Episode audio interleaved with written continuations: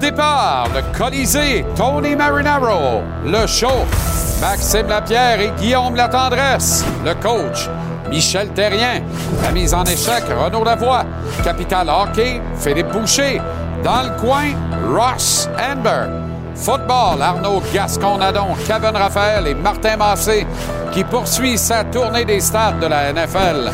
L'ADN du sport, la Claude Guillet. Gage-tu? Gonzo et en entrevue, l'immortel GSP, Georges Saint-Pierre.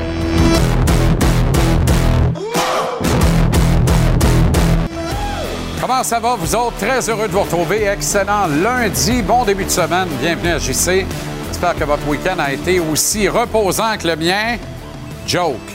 Euh, ben, il fallait célébrer un brin l'Halloween. Il faut se permettre ça une fois dans le milieu de l'automne, quand on a un horaire de Donald Trump.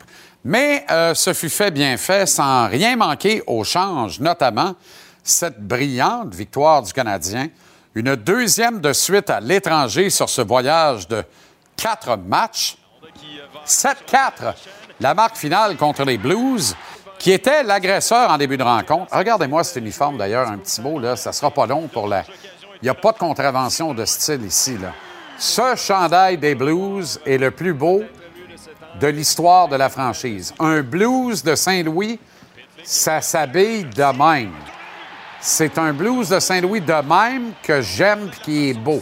Un blues de Saint-Louis de même, j'en achèterais un chandail. Comprends-tu? Bref, les blues euh, prenaient le rythme, mais le Canadien revenait dans ce match continuellement. Voici ce but de Cole Caulfield, qui en a ajouté un deuxième sur une passe extraordinaire, extraordinaire de Slick Suzuki. Une passe délirante. Et voici ce but tir sur réception de Juraj Slavkovski.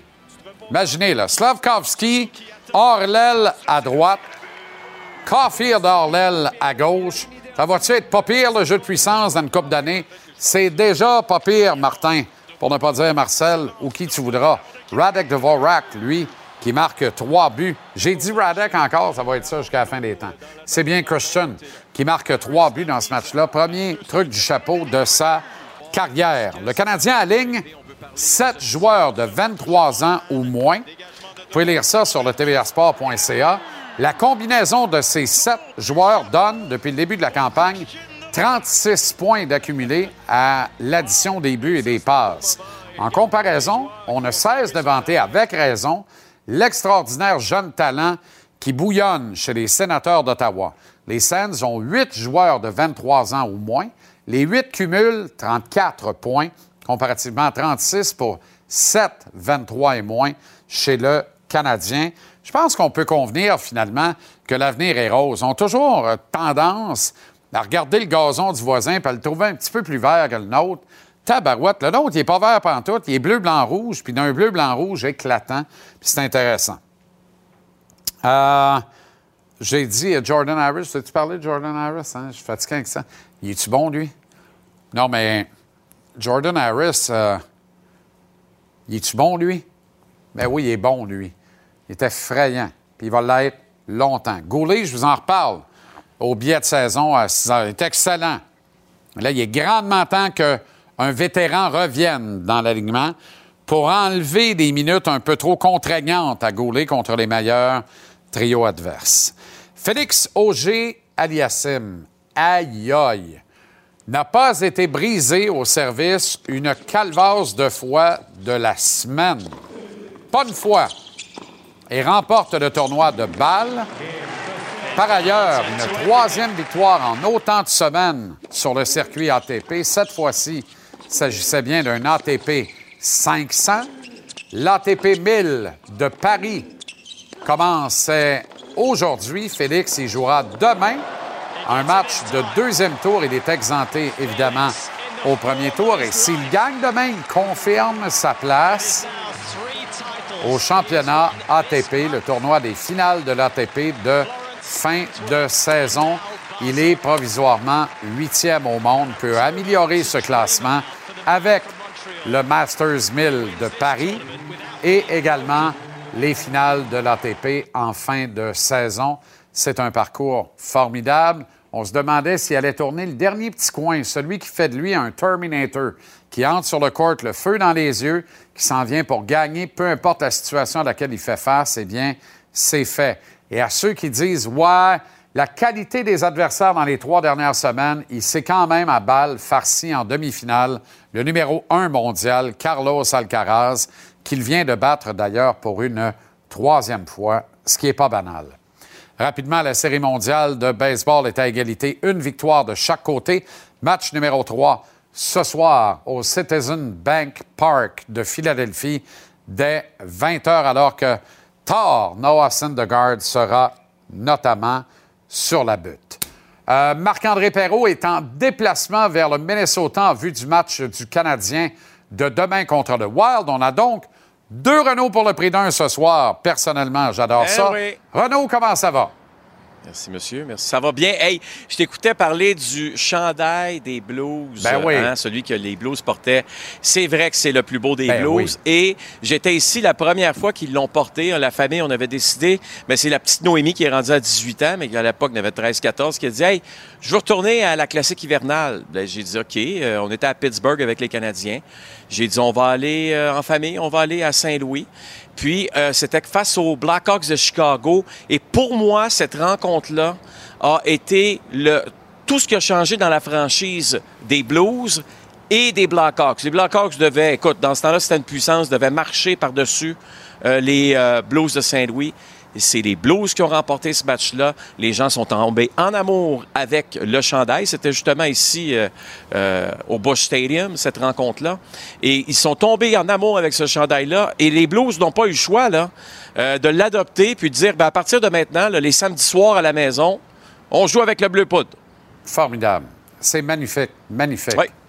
OK. euh, on a beaucoup parlé en début de saison, Renaud, des euh, entraînements de Martin Saint-Louis. La petite école, Oui. en fait. Hein? On l'a vu à quatre pattes sur la glace faire des dessins Oui. avec les oui, les plus gros qui existent. c'est de l'enseignement. Certains s'en sont même moqués de ça. Force est d'admettre que on voit là, poindre des impacts positifs de tout ça. Le diable est dans les détails. Incroyable. Incroyable. Tu sais, là, Kent Hughes, lorsqu'il est arrivé en poste, il nous a dit Je veux un entraîneur moderne. Eh bien, si vous voulez savoir c'est quoi la définition euh, ou si vous voulez la photo euh, de qui est l'entraîneur moderne là, dans la Ligue nationale, c'est Martin Saint-Louis. Quand tu parlais justement, là, se retrouvait sur la patinoire, travaillait le avantages numériques, voulait montrer à ses joueurs sur la patinoire qu'est-ce qu'il voulait? C'est de l'enseignement précis. Par contre, tu sais, ces entraînements, que ce soit vendredi, la veille du match face aux Blues, ou encore aujourd'hui à Saint-Louis, la veille du match de demain euh, face euh, aux Wild, c'est beaucoup axé sur compétition interne. C'est donc les Blancs contre les Rouges, OK?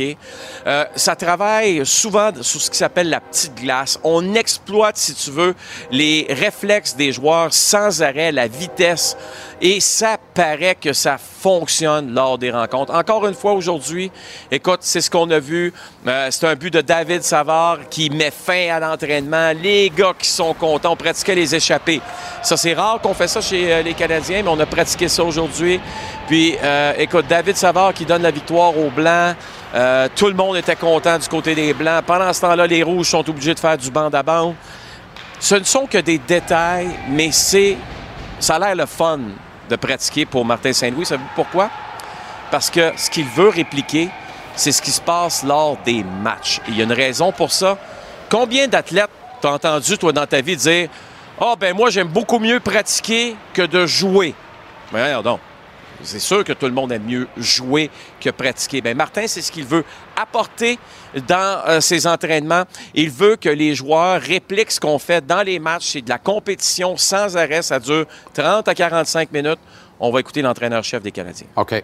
Si tu ne crées pas un, environ- un environnement comme ça dans les pratiques, puis euh, tu demandes aux joueurs de lire le jeu sous pression, de, de faire des choses euh, euh, de match, mais que tu fais pas ça dans les pratiques, c'est la faute à qui?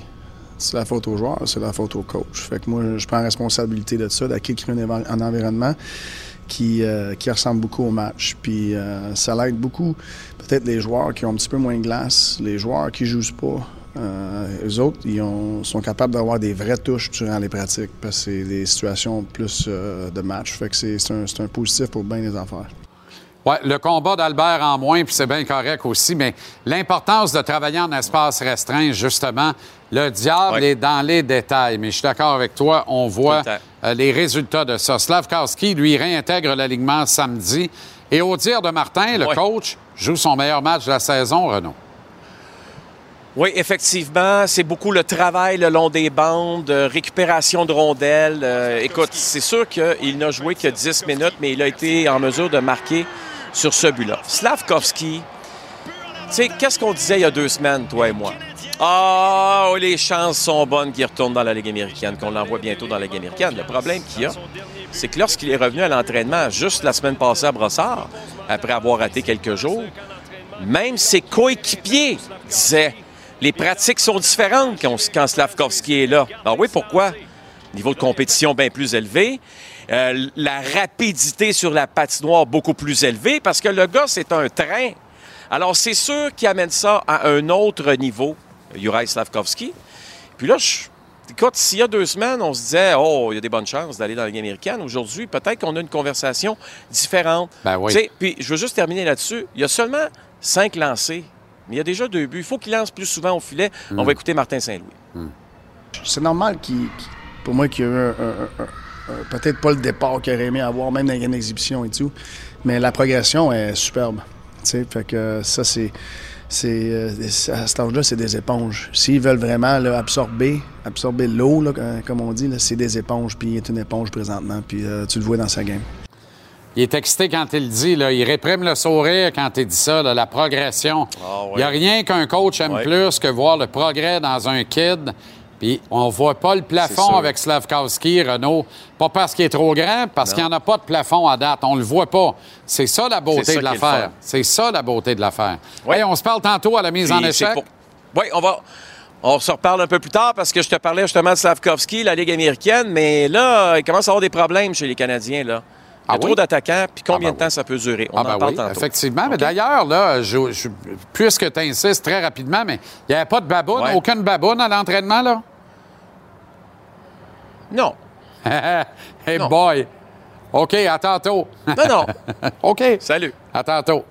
Mesdames et messieurs, ladies and gentlemen, Dans le coin, dans le coin, Ross est dans le coin, dans le coin, dans le coin, Ross est dans le coin, le coin, Ross est dans le coin. Ross Amber de retour de la ville qui ne dort jamais. New York, comment ça va, Ross? Super bien. T'aimes le chandail des, euh, des Ah, Blues, hein? fou. Est-ce que c'est ton favori de la Ligue? euh? Non, c'est celui du Wild, le, le Retro Reverse du Wild. Pas l'arbre de Noël, pas le sapin couleur de Noël, Ouais. pas capable. Pas que j'aime pas Noël.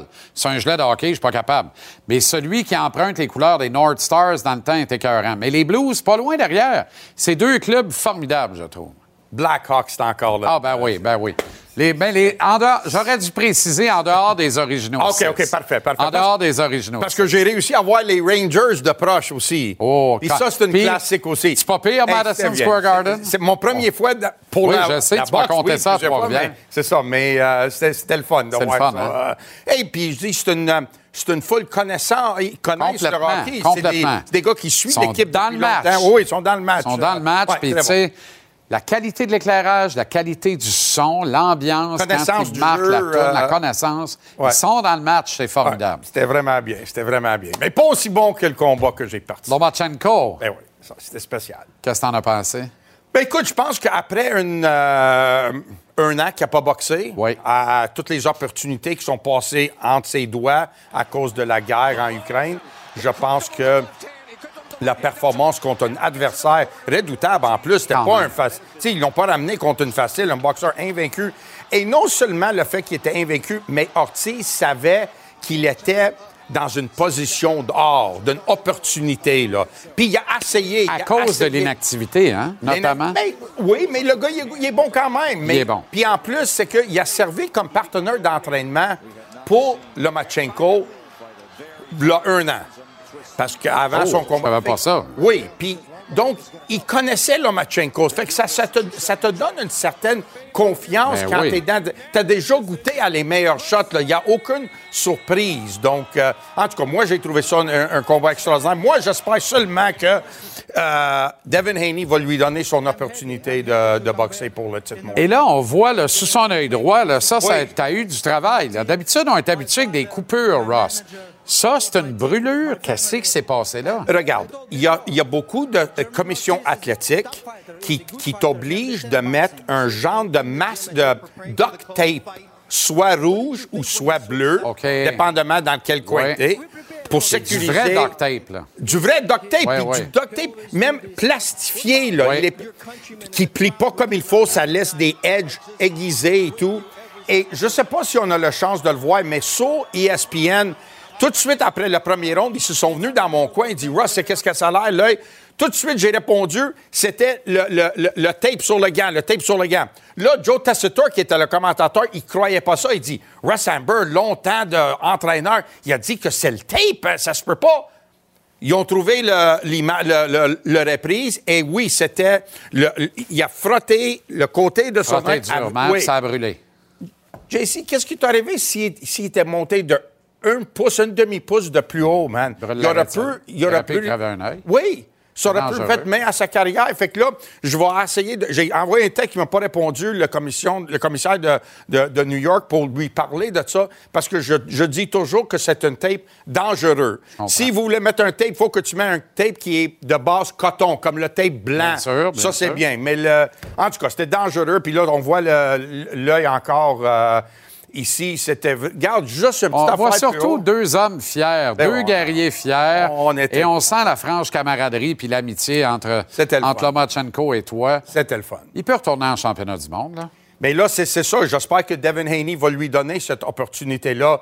Euh, ils, ont, ils ont fait une entrevue après le combat, puis Haney dit Ouais, mais là, OK, on va commencer les négociations. Ben, tu sais, il n'a pas dit Oui, je veux affronter Lomachenko. Ben, Fait- personne ne dirait ça. Mais oui, mais c'est ça. C'est ça le monde de la boxe aujourd'hui. Errol Spence Crawford veut pas s'affronter. Tank Davis, Davis veut pas s'affronter. Haney veut pas affronter Lomachenko. C'est pas bon pour le sport quand les meilleurs ne veulent pas s'affronter. Tellement d'accord. Et c'est souvent à cause non seulement des promoteurs, mais les postes de télévision qui détient les droits de chacun des pugilistes. Et c'est pas bon pour les fans, c'est pas bon pour la boxe. Merci, Ross. Merci, mon ami. Excellente soirée. Bonne semaine. All right, brother.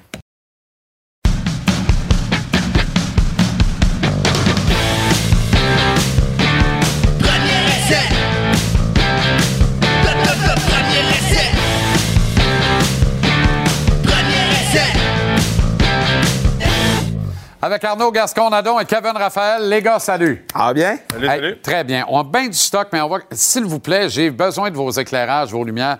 Qu'est-ce que vous pensez de tout ce qui se passe au séminaire Saint-François avec cette annulation, ce retrait pur et simple d'un match de demi-finale provincial, quand même? Ben écoute, euh, l'information euh, coule un petit peu. Moi-même, on m'a rejoint sur mon téléphone, on me raconte certains trucs euh, que- qu'on ne sait pas exactement, qui n'est pas sorti encore en ce moment. Donc, pour moi, c'est un peu ambigu raconter des choses. Mais apparemment, euh, écoute, il y, a- il y a anguille sous roche, là, clairement. Il y a eu une situation qui était vraiment problématique. Euh, des jeunes qui ont causé beaucoup d'intimidation envers un jeune. Ensuite, le jeune s'est défendu, puis après ça, ils ont décidé de régler ça, vraiment de dire on finit la saison parce que la situation était pire que ce qu'on Ah qu'on ouais. en entend en ce moment.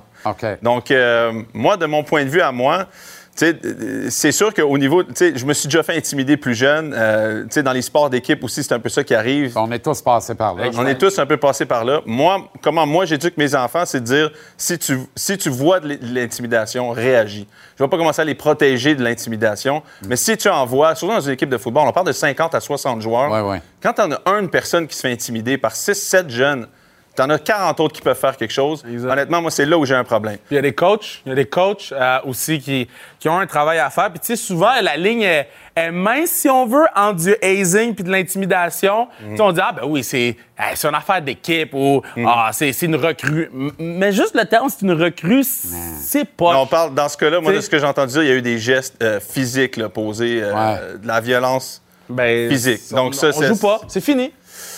Est-ce que c'est pas un peu. ma- Je veux pas me. Je suis totalement d'accord avec votre position. Est-ce que c'est pas un peu malheureux pour l'adversaire allégué qui voit.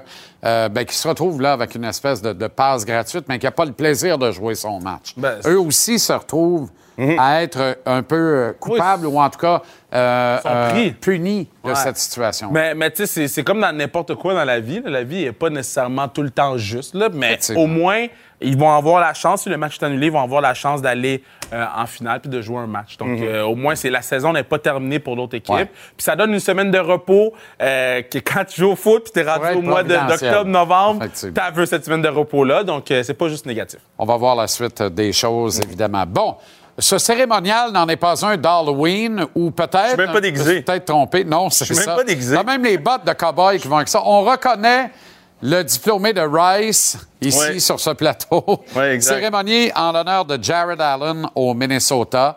Euh, quand même, et il s'en va au Temple de la Renommée. qui était, qui était un héros à moi plus jeune. euh, Jared était un joueur exceptionnel. Regardez-moi ça. c'est c'est- Il n'y a que lui pour faire ça. J'ai vraiment porté l'uniforme de Jared Allen aujourd'hui en son honneur. Écoute, même à l'Université Laval en 2010, j'avais euh, arboré la coupe Longueuil, mais qui était, moi je l'appelais la coupe Lévis, étant donné que j'étais à Québec. Je suis juste étonné Et, que ce ne soit pas de cheval qui soit entré à dos de Jared et non. Oui. Ouais, c'est un bonhomme quand même. hein. Ah ouais, est-. C'est sa deuxième apparition au cheval. Quand il avait pris sa retraite officiellement, il l'avait fait dans sa cour. Là, il l'a fait euh, directement au stade. Quel homme! Pièce d'homme, 6'6", 265 livres, numéro 69. Battu tous les records euh, qui étaient inespérés pour un gars de Idaho State. Tout un joueur de football, euh, honnêtement. Puis la Coupe Longueuil, je, l'ai- je une fois que tu l'essayes, c'est difficile de t'en départir. Jared, maintenant, il l'a pu. Mais regarde, on a vécu un peu la même chose. Ceux qui veulent essayer à la maison, allez-y à fond. Eh ben, Célébration, hein, quand il attache tout. L'attache. Célébration, tout. Quel joueur. Il y avait des lignes sur le côté. À chaque fois qu'il y avait un sac, il rajoutait une ligne. Ça, c'était malade. Quel joueur. OK, parlant des Vikings, au sommet de- du nord de la nationale à 6-1, Mm. les Falcons au sommet du sud de la nationale à 4-4. Distinguons le vrai du faux. Ben, moi, je pense que les Falcons sont plus vrais que faux. Je pense que les Falcons sont plus vrais que les Vikings. Avec l'équipe que les Vikings ont, ils devraient pas, euh, euh, ça devrait pas être aussi difficile de gagner les matchs de football. Ça a été difficile en fin de semaine contre Arizona. Arizona sont revenus dans le match, puis après ça, bon, il y a des décisions qui ont été prises par euh, Kingsbury, Cliff Kingsbury, que je suis comme, bah, c'est du Kingsbury. Mais ça devrait pas être aussi difficile de remporter des matchs.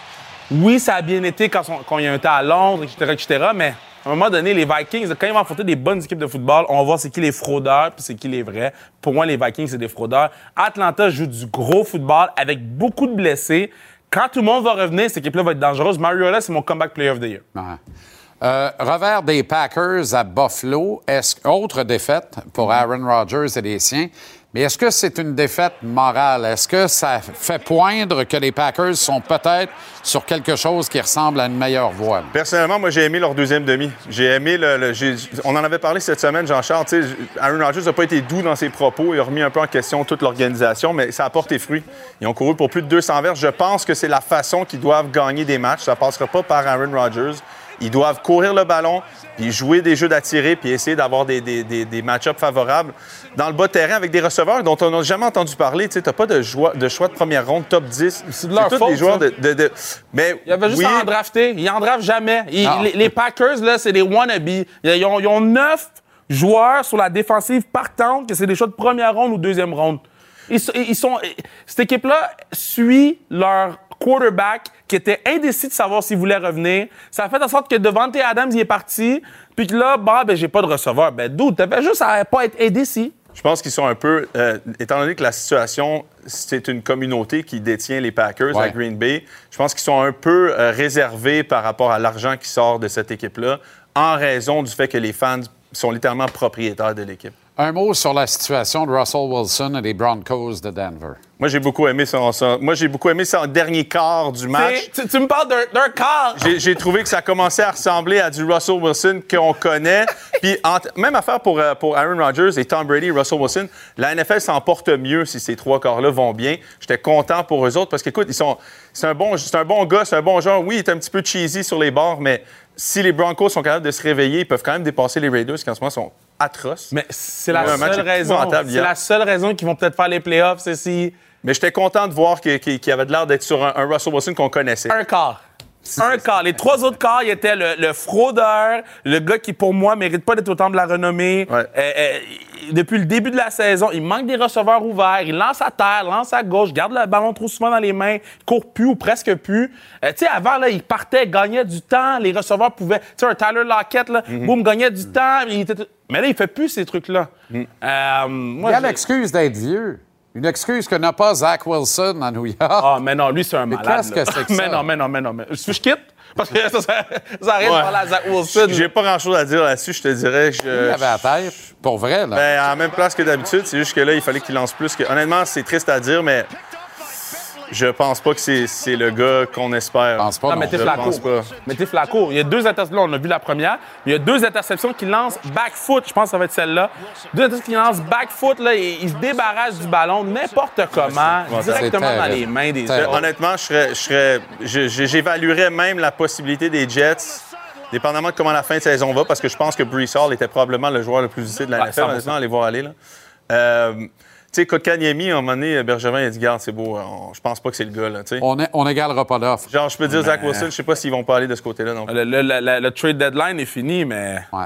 Et rapidement, en terminant, le seul homme qui court devant la carotte de l'histoire, Derek Henry, un autre match de non, lui- plus de 200 verres. Lui, lui, il, il revient à ses bonnes vieilles habitudes. Lui, il, il est sur un mode monstre en ce moment. Puis la seule raison pourquoi Tannehill paraît bien, c'est parce que depuis là, c'est pas Tannehill en fin de semaine, mais pourquoi depuis les plusieurs années, c'est Derrick Henry. Exact. Ce gars-là, là, il mange du gâteau, puis c'est le terrain, puis ça permet de faire du play action. C'est pour ça que Tannehill avait autant de succès.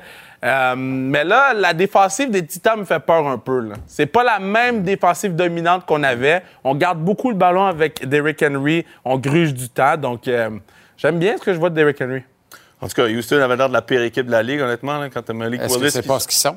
Ben, là, c'était peut-être débattable un peu, là, mais là, honnêtement, entre eux, Caroline, puis tu sais, là, c'est. C'est toujours compliqué, les Bengals et les Bruns. Qui gagnent ce soir très rapidement? Bengal massacre à la tronçonneuse. Oh, massacre. Le massacre d'Halloween. À Darwin, à Le la massacre d'Halloween. Ben non, je, je, je- je prendrais moi aussi les Bengals. Je suis même surpris du 3 points et demi. J'aurais cru Ouais. que ça aurait peut-être été même oui. un Ben, peu c'est parce plus. que c'est- Burrow n'a jamais battu les Bruns, trois victoires de suite. Ouais, mais ça veut rien dire. C'est- Joe Burrow joue tellement du bon football en ce moment. Ils perdent Jamar Chase. Ils vont lancer à Higgins puis Boyd. Je, suis surpris. Honnêtement, en termes de Vegas, je suis surpris à quel point ils évaluent Jamar Chase dans un match. Combien de points il vaut, tu sais?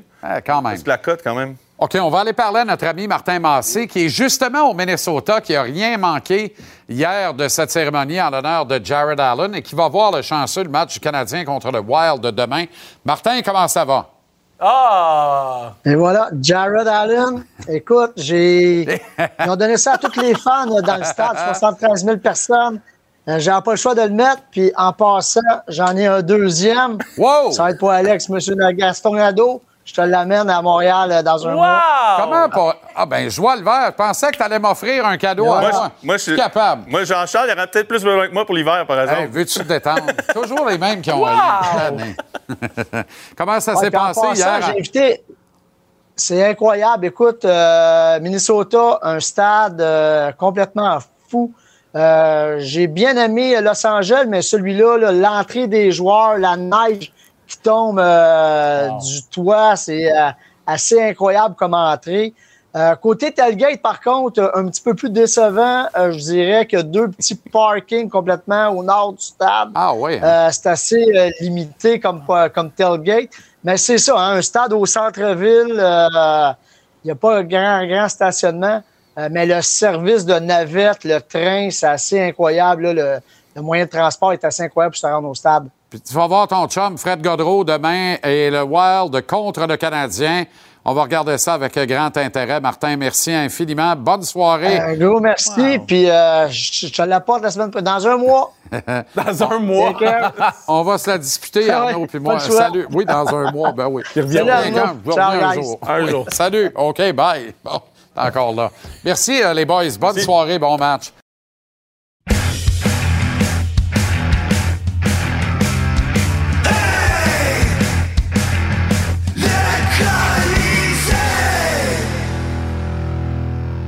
Avec Tony Marinaro.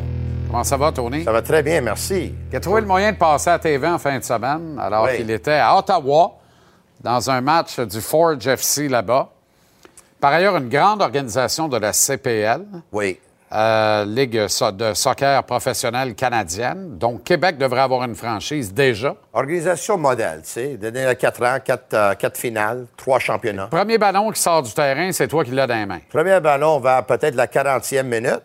Moi, je suis assis, 10e rangée, en arrière du banc de Forge, 10, ran- 10 rangées en derrière. Puis le ballon arrive juste en arrière de moi.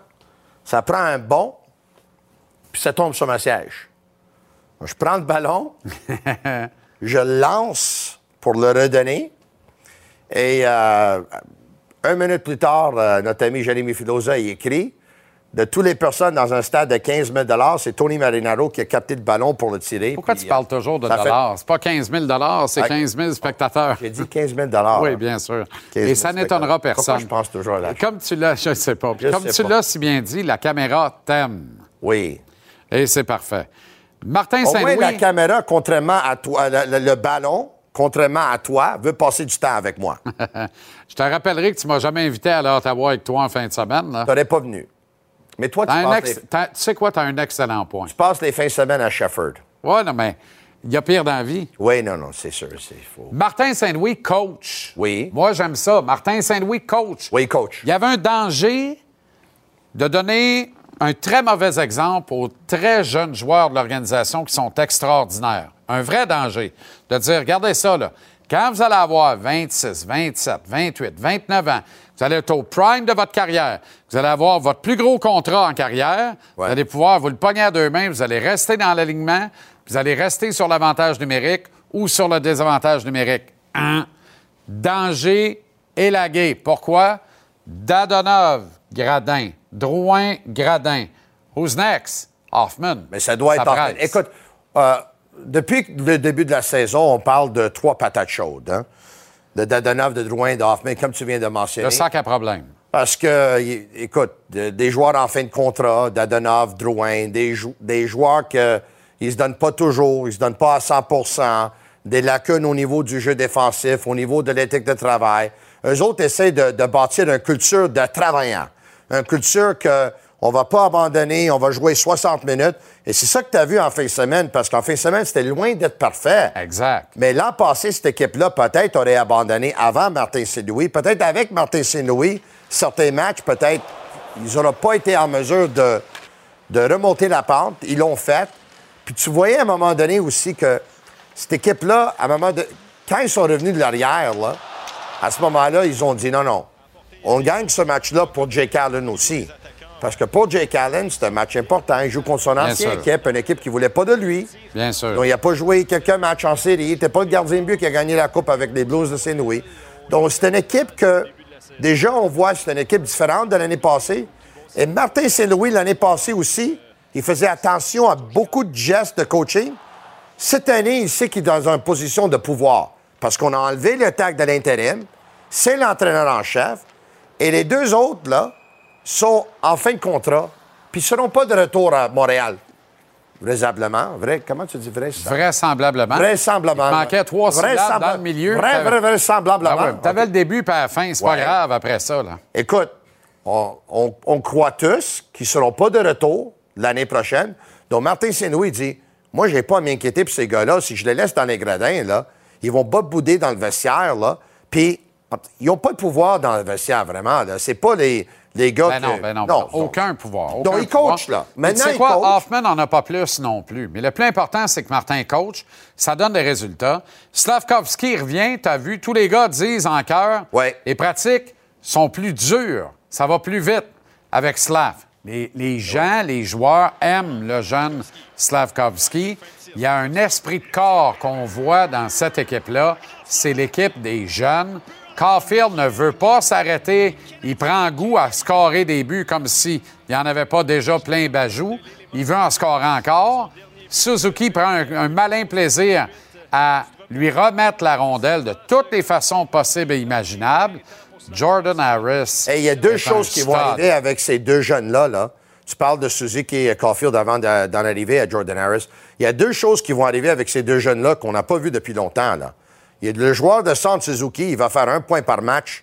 Ça va arriver, si ce n'est pas cette Ah oui. saison, ça va être Ça dans les va- prochains sera deux pas loin ans. de ça cette année. Puis Cole Caulfield va marquer 100 50 buts dans une saison. Si c'est pas cette saison, ça va être dans les prochaines deux ans. Il sera pas Moi, je loin de prêt- ça cette année, lui aussi. Ouais, ouais, ouais, écoute, moi, j'ai pas de problème de donner cette prédiction-là qu'à un moment donné, Suzuki va avoir une saison de 82 points ou plus. Absolument. Et Caulfield va avoir une saison de 52. Suzuki, pour moi, c'est le club des 30-50. Facile, facile, facile. Puis euh, euh, Caulfield, lui, 50, 25, 50, 30, ou 45, 30, 50, 25. Des gars de 75, 80, 85 points par année. Tu peux oublier Ça fait combien de temps qu'on n'a pas vu ça? Tu peux oublier 25 buts pour Caulfield. Caulfield, il va marquer 30 buts ou plus pendant les prochaines 10 ans. Non, non, non, non. Le premier chiffre, c'est le nombre de buts, là. Ouais, ouais, OK. Oui. 45, 50. Ah, 45, 50. Plus Ah, avec les passes. 25, OK, OK, 30, j'avais les passes. OK, ouais, ouais. C'est deux gars de 75, 80 points par année. Facile. C'est un duo qui se complète. Il n'a pas à encore donné l'extension de contrat, la prolongation de contrat. hein? Non, puis ils font tout ça avec Kirby Doc à droite. Imagine quand tu vas avoir un vrai. Ça Et va tu l'as eu, là, ton Kirby Doc Moi, je suis à content droite, parce que ça stabilise tout le reste. Ah, ça stabilise le reste. Non, ben c'est vrai. T'as vu comment Monahan au centre Il a pas marqué quand équipe, même, hein, Ce que Kirby Doc t'as pas capable de faire au centre. Non, mais c'est c'est ça Mais pareil. un- on va voir plusieurs lignes, plusieurs trios cette année, plusieurs Oui, oui, oui, absolument. Parce que, tu sais, la seule chose peut-être qu'on va voir tout le temps, là, le constant, ça va être Suzuki puis Caulfield ensemble. Là, Il y a t'as pas aimé un beau Martin- match de Christian Dvorak, faut qu'on en parle. Très bon match de. Christian Dvorak. Hey, puis c'est le meilleur match qu'il a joué en carrière. Peut-être en qu'il a dit hey, moi, je veux pas manger de popcorn avec Dandy en haut. Puis si tu t'en souviens, au début de l'année, puis ça, on l'a fait, on a eu cette discussion-là, si je ne me trompe pas, à la radio, à BPM Sport, je t'avais dit que si je suis Kent Hughes, à un moment donné, j'offre Christian Dvorak aux Flyers de Philadelphie, Mm. qui sont sans les services de Jean Couturier. Tu t'en souviens-tu? Absolument. Oui, je me rappelle Fais très attention bien à de ce dossier-là. Je me rappelle très bien de Fais ça. attention à ce Oh, dossier-là. vraiment, avec les Flyers, tu penses que les Flyers pourraient être acheteurs? Je pense que les Flyers que- être acheteurs. Puis si je pense jamais que ça Tortorella, jour, il là- regarde Dvorak, puis il salive et dit Voici le genre d'ADN que je recherche. Voici le genre de guerrier que je recherche. Si c'est ça, c'est parce que Tortorella aime vraiment passer des gars dans la choire à jambon. Les que c'est guerriers, ça là- qui va arriver avec Dvorak, Non, ça mais- ne prendra pas deux mois. Mais les guerriers, là, si t'en as dans ton équipe, tu ne vas pas les échanger. Donc, si jamais le Canadien décide d'échanger un Christian Dvorak un jour, John Tortorella sait qu'il ne va pas chercher Non, le mais- prochain Ryan O'Reilly. Non, non, mais- non, écoute bien. là. Tortorella, il sort public puis il dit Ça sent marde ici. Puis on va nettoyer la soupe, puis on va repartir comme du monde, puis on va redonner l'identité des Flyers. Pense à c'est quoi l'identité des Flyers. Oui, je comprends, Pense mais- à Christian Dvorak. Ouais. Non, mais. Mais tu vas pas avoir Non, non, 18 mais joueurs qui vont jouer Non, l'identité des Flyers. Dvorak score trois buts, le dernier d'un filet désert. Ouais. Puis tu penses qu'ils sont 20 clubs à attendre en ligne pour euh, faire la de- j'ai pas dit 20 clubs, là. J'ai dit les Non, Flyers mais t'en as nommé un, mais le pire. Oui. Et si jamais c'est la dernière arrive, place là. où il va aboutir. Si jamais ça arrive, Oui, quand je- ça va arriver, tu vas, passer un week-end entier tapé après toi. tu vas dire, mon chum Tony, c'est pas juste un Belfast. Non, mais c'est le pire des châtiments, ça. Ouais. Jordan Harris, c'est pas un stud, ça. C'est un stud. Ça, c'est un stud. Puis ça prend deux studs pour connaître un stud. Non, Oui, lui, c'est un stud. exactement. Puis, Nous, de- vivement le retour de Joel Edmondson, parce que là, ça commence à peser la surutilisation de minutes de qualité, trop grosse qualité contre les meilleurs trios adverses. faut juste descendre ça avec Harris, mettre les derrière dans les bonnes chaises. Edmondson avec c'est Savard. C'est Edmondson avec Savard, puis Harris avec Goulet. Ça, c'est ton top 4 en attendant l'arrivée de Matheson. Puis je sais qu'à un moment donné, toi, tu avais parlé qu'Edmondson pourrait être disponible. Moi, Pas tout de suite. pas tout de suite. Pas tout de suite. Moi, Pas je vais avant te le 3 dire tout de mars. suite. Pas- non, moi, je le garde toute l'année. Puis, Moi aussi. Lui, il de deux ans de ça. Si tu veux le magasiner, je le magasine l'année prochaine. Va te dire pourquoi? Parce que Jacky, il a aussi besoin de quelqu'un à côté de lui, au cas où tout le monde veut aller chercher la bataille avec lui. Exactement. Tu as besoin de quelqu'un. Mais ça, ça va être porter- Edmondson quand Matheson va être de retour. Quand Ouais. Matheson va être de retour, Matheson, Savard, Oui. Goulet Harris, Edmondson, Jacky. Ça va-tu bien? Finalement, le Canadien est un club prétendant. Oui, ça va bien, mais euh, tu mets deux défenseurs du même type avec deux défenseurs du même type. D'habitude, les entraîneurs mettent des opposés. Tu parles de qui et qui, là? On Mais comprend Edmondson. Jacky, c'est deux- deux gars physiques, Oui. tu sais. Non, mais c'est parfait. Ouais. C'est pour protéger Jacky, protéger Edmondson, le protéger le gardien de but. Peux le faire. Et dire, venez-vous-en, on est le comité d'accueil. Nous, on est les douaniers du Ouais. territoire défensif du Canadien. Puis c'est pas gênant comme brigade, ces six-là. J'aime ça. C'est nettoyé de Wideman, de Kovacevic, là, qui, qui paraît bien parce qu'il joue avec Jordan On Harris. voit déjà la défensive des Canadiens là, dans les prochaines années. Là, ça va être une belle Formidable. défensive. Hey, on n'a même pas nommé Logan Mayhew. Non, on ne l'a pas nommé. Ni Jaden Struble, Non, mais celui, c'est pas grave. ni Lane Hudson. Lane Hudson, ça, but ça que pourrait être Lane Hudson a marqué? Ça, Lane Hudson, là, tu commences à jaser. Hey, lui, il Ah, va être ouais. sur la- la- l'avantage numérique pendant ouais, plusieurs ouais, saisons. Il y a un petit peu de Quinn Hughes dans le Il pourrait peut-être sauver à Job. Hey, passe donc une belle soirée. Et toi aussi, c'est la soirée d'Halloween. Ah ben ouais, ça s'est bien passé. Oui. Parle-moi Puis toi, toujours. Ouais, formidable. Michel Terrien se laisse pas marcher sur les pieds, finit toujours par gagner. Michel Terrien. Comment ça va, le coach? Ça va super bien, merci. Excellent. Euh, on avait parlé en début de saison, euh, Michel, des directeurs généraux qui travaillent sur la dernière année de leur contrat. Expérience douloureuse à Montréal, pas plus tard que l'année passée. Mais Toronto, on dirait qu'ils regardent tellement dans les airs qu'ils ne voient pas ce qui se passe à Montréal, chez le petit cousin Germain ou le petit frère des pauvres, c'est selon. S'il avait vu l'expérience. Non, mais si Shanahan avait vu ce qui s'est passé ici l'an dernier, pas un problème d'argent. Toronto, dire à Dobus, on va éviter les distractions. Pour donner trois ans de plus, là, pas au pire, je te paierai à rien faire un bout. Pas plus grave que ça, là. T'aurais mis un couvercle sur la marmite, la marmite, elle va sauter. Le presto va sauter, le barbecue va sauter, la marmite va sauter. Tout va sauter à Toronto. Ben écoute, Jean-Charles, qui est quand même tôt dans la saison, on n'a pas encore 10 matchs de, 10 matchs de jouer. Mais je te dirais, comme qu'on avait parlé au début de saison, je trouvais ça bizarre aussi que directeur gérant pas, euh, pas signé hein, avant le début d'année. On fait une comparaison avec Montréal l'année passée, la même chose s'est produite.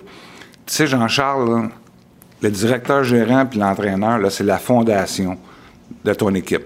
Si la fondation est pas solide, ben, c'est sûr que même si tu bâtis dans l'entour d'une fondation qui n'est pas solide, qui n'est pas là en place, que les propriétaires ou le président, dans le cas de Toronto, n'a pas confiance en cette fondation-là, mais c'est sûr que ça va shaker à gauche et à droite. Puis surtout là, dans un marché comme Toronto, des gros marchés. on ne parle pas des marchés comme Arizona euh, où euh, le hockey n'a pas une grosse importance. hein. Hein, Des marchés canadiens où c'est vraiment euh, qu'il y a une, importance. Euh, toutes les fois qu'il y a une petite craque, mais le monde rentre dedans. Les joueurs le sentent. Euh, c'est jamais bon. On l'a vu à Montréal l'année passée. Et euh, j'ai jamais compris pourquoi qu'un des organisations laissait aller, euh, que ce soit un directeur gérant ou un entraîneur-chef, aller sur sa dernière année de contrat, parce qu'il n'est pas en pouvoir. C'est important que ces gens-là, faut que tu démontres aux joueurs que c'est toi qui es en contrôle. Puis tout le monde sait clairement le lien qui unit Carl Dubus à Sheldon Keefe, Michel. Tu sais, c'est deux gars qui ont travaillé ensemble chez les juniors à Sault-Saint-Marie, passés par les Marlies, la filiale des Leafs dans la Ligue américaine, maintenant dans la Ligue nationale. On dirait que c'est deux jumeaux, jumeaux siamois, là, que les deux viennent ensemble ou partent ensemble. Rendu là, là, c'est pas juste l'autorité via la direction générale qui est sapée. L'autorité du coaching staff est sapée aussi à partir de l'entraîneur-chef Sheldon Keefe. Il doit pas être rose dans le vestiaire des Leafs à tous les jours. là. Non, je- c'est sûr que ça, c'est, euh, doit pas être rose comme tu l'as mentionné. Écoute, euh, j'aime pas que ce que je vois du côté des livres. C'est une équipe qui est très talentueuse. J'aime pas le, langage corporel de l'équipe. Puis euh, ça, ça en dit beaucoup. Donc, euh, c'est sûr qu'il n'y a pas de dimanche de jouer, comme je t'ai dit tantôt, mais il va falloir qu'ils retournent à la maison, qu'ils sur place, lavent leur linge en famille, puis s'assurer que- de, de commencer à mettre ça à quatrième vitesse un petit peu plus vite, parce que là, présentement, ils sont sur le cruise control, puis euh, l'attitude n'est pas bonne. Revenons chez le bleu, blanc, rouge, parce que de ce côté-là, le Canadien a beau avoir un match de jouer de plus, incidemment une victoire, deux petits points de classement de plus les livres. C'est pas beaucoup, mais ça prend tout son sens. Je pensais que le Canadien allait gagner une game en octobre. Il a gagné cinq. C'est pas pire. C'est un pas pire début de saison. Ben, on étant la personne qui parle, là, 1-7-1 après 9, mon humble évaluation, je te dis pas trop fier de celle-là, mais je suis très, très fier d'avoir eu tort sur celle-là parce que le show est pas mal plus le fun à regarder. Puis là, samedi soir, tu sais, Martin Saint-Louis a dit Slav a joué son meilleur match de la saison ce soir. Martin a coaché sa meilleure game de l'année, peut-être sa meilleure depuis qu'il est avec Canadien samedi. À partir des décisions qu'il a prises Ben, avant écoute- le match, Michel. Ben, c'est sûr. Écoute, c'est, euh, il y a des décisions qui n'est pas facile à prendre pour un coach. J'ai passé par là, là, souvent, là, avec, euh, avec, avec l'expérience. C'est tout dépendamment les, euh, le statut du joueur. Quand c'est un joueur qui demande un- quand même un gros salaire, euh, s'attend d'être euh, c'est les deux premiers trios, euh, puis quand, quand les résultats sont pas là, euh, la laisse est, est un petit peu plus longue. Tu lui donnes un petit peu plus de temps, mais il devient temps, faut que tu tires sa corde, puis il faut que tu du line-up. Donc, euh, de ce côté-là, euh, j'apprécie les gestes que Martin Saint-Louis a fait. Écoute, c'est des joueurs qui en donnent pas assez pour euh, se mériter une place dans l'alignement. Si tu veux bâtir une culture qui est gagnante, là, euh, faut savoir aussi au mérite. Que ce soit au mérite, ton temps de jeu, savoir au mérite pour l'avantage numérique. Donc, il faut pas que ça soit donné. Puis dans le cas de ces deux joueurs-là qui ont été sortis de l'alignement, euh, j'imagine, en tout cas, je l'espère, qu'ils sont pas contents. Euh, S'ils seraient contents, mais j'aurais vraiment des doutes. Mais euh, les décisions de Martin euh, sont très raisonnables. parce que, comme tu le sais, Jean-Charles, écoute, ces, gars-là ne donnent pas ce qu'ils ont à donner à l'équipe. Puis il faut quand même t'amènes un minimum, un minimum d'offensive quand tu demandes un certain salaire puis tu as un statut dans l'équipe. Bon, Hoffman lui amène rien en attaque non plus, mais il reste dans l'alignement pour l'instant. Est-ce que le coach réfléchit à travers la masse salariale d'une équipe et le statut contractuel des joueurs pour prendre des décisions de même? Parce que Hoffman, du groupe du sac à problème, c'est le seul qui a un contrat pour l'année prochaine aussi. Est-ce que ça aide un coach à dire, lui m'a essayé de le relancer à tout prix parce que lui, on a pogné avec en calvas? Ben, il est mieux de commencer à jouer du hockey, je te dirais. Parce que, tu sais, j'ai toujours pensé, là, de, pour, une, pour une équipe, là, de, faire des moves, aller améliorer, essayer d'améliorer ton équipe, là. Euh, je pense que tu peux pas toujours frapper pour 1000 au bâton. Il y a des fois que, pourvu que tu as une bonne moyenne, il y a des fois que tu, fais des erreurs. Dans le cas d'Hoffman, à date, ce qu'il nous a montré depuis son arrivée à Montréal, écoute, c'est sa, première saison l'année passée avec le Canadien. Le Canadien a fini 32e. On se souvient tous ce qui s'est arrivé. Cette année, il y a un début de saison euh, très, très, très, très moyen. Euh, c'est une erreur euh, à date, que ce qu'il nous a démontré, mais il ne faut pas faire l'erreur de faire la deuxième erreur. Tu, fais, t'as, t'as le droit à, une erreur, ça c'est correct. Tous les clubs en ont des Hoffman, puis des, mauvais contrats, puis ces choses-là. La deuxième erreur, c'est de t'entêter. Le t'entêter, t'entêter à le faire jouer, surtout s'il prend la place d'un jeune qui est prêt à grandir dans l'organisation. Ça, c'est très important. Si tu n'en as pas de jeunes qui sont prêts à grandir dans l'organisation, ça change pas grand-chose. Mais quand tu as des jeunes qui sont prêts à grandir dans l'organisation, ces gars-là, ces genres de joueurs-là, ils peuvent pas nuire. Il faut pas qu'ils nuisent à l'équipe. Fait que euh, c'est dans le cas de Hoffman, il va falloir lui aussi qu'il euh, euh, qu'il s'enlève les doigts dans le nez puis euh, commence à produire parce que euh, je voudrais pas qu'un jeune euh, perde du temps de glace, perde, perde les occasions de s'améliorer pour faire grandir l'équipe, non pas seulement cette année, Jean-Charles, mais je te dirais les années à venir. On a l'impression que c'est justement de plus en plus l'équipe des jeunes. Puis ça, c'est une maudite bonne nouvelle. Ça te rappelle pas un peu 2012-2013, Michel? C'est-à-dire, le club arrive d'une saison médiocre, comme c'est le cas cette année. Et whoop!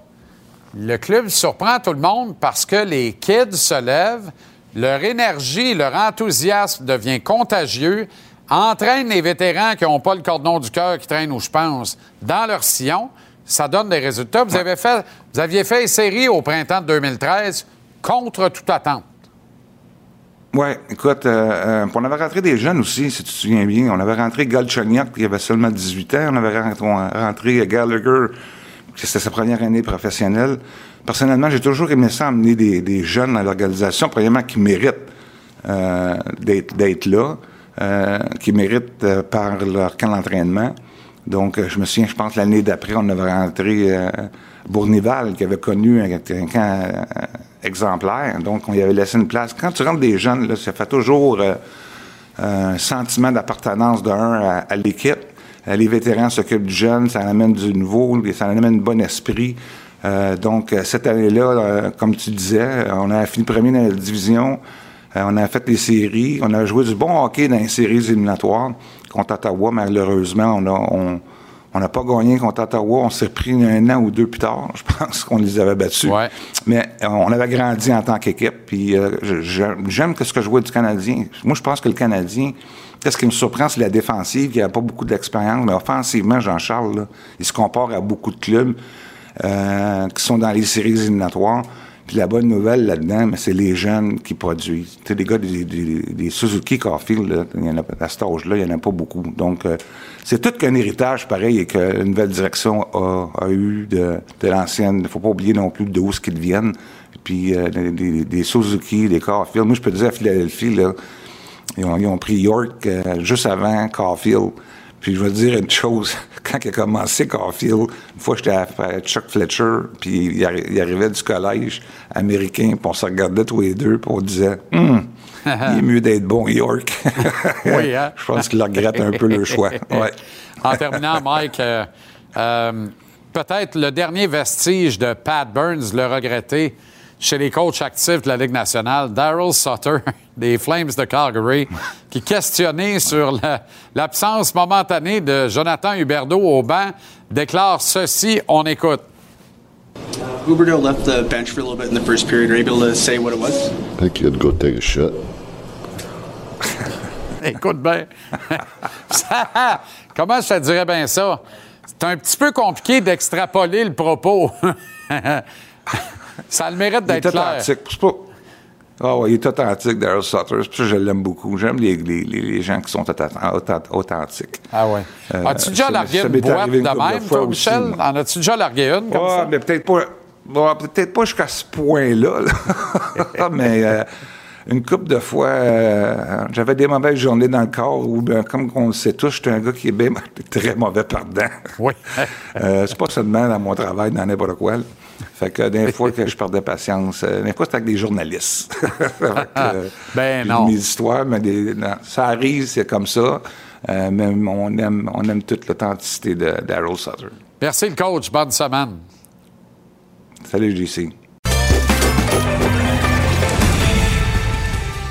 Gage-tu propulsé par le mise au jeu de l'Auto-Québec. Va au miseaujeu.com. Télécharge l'éventail de tous les paris.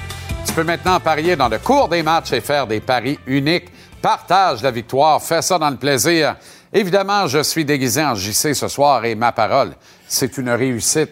Lui, il est déguisé en Gonzo, partisan des Bengals. Comme toujours. Comment ça va, Gonzo? Très bien. J'ai hésité. Je me suis dit, je vais porter les couleurs de la fête et, et de la fête du match de ce soir également. Oui, et de ton club qui a l'habitude de se déguiser en courant d'air. Oh, ça, c'est méchant. Qu'est-ce qu'il y C'est a? méchant, ça. Les Non, bruns, peut-être. Pas les, pas les Bengals, je sais. C'est vrai que les Bruns euh, sont spécialistes en matière de se déguiser en courant d'air. Mon ancien club, là.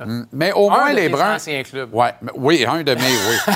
oui, oui. Une garluche, c'est connu. Ah, ça n'a ben, pas de bon sens. C'est même pas sérieux, une vraie girouette. Sauf que moi, j'ai pas d'attente quand il est question des Bruns. Tu sais, c'est comme Marneau, Gascon-Nadon puis les, les Jets. Tu sais, il n'a pas d'attente. Tu comprends? Comment je te dirais bien ça? Non, mais tu vas à Cleveland, puis c'est les partisans des Bruns qui te consolent après une défaite dans le parking parce que les autres sont habitués. De toute façon, ils sont trop pactés pour se rappeler que le club vient de perdre 10 minutes avant. C'est des toughs. Hmm. Ça, là, pour vrai, là, les partisans des Bruns, là, t'es fait solide. C'est effrayant. Bref, le orange est à la mode ce soir. Dans ce Monday Night, penses-tu qu'on y a pensé de mettre ça le soir de l'Halloween, deux clubs orange? J'imagine. Peut-être, hein? C'est bien pensé, en tout cas. Moi, j'aime bien. C'est un match-up que tout le monde regarde tout le temps. Tu sais, Oui. les Bruns, là, l'impression que c'est le défoulement par excellence de l'Amérique.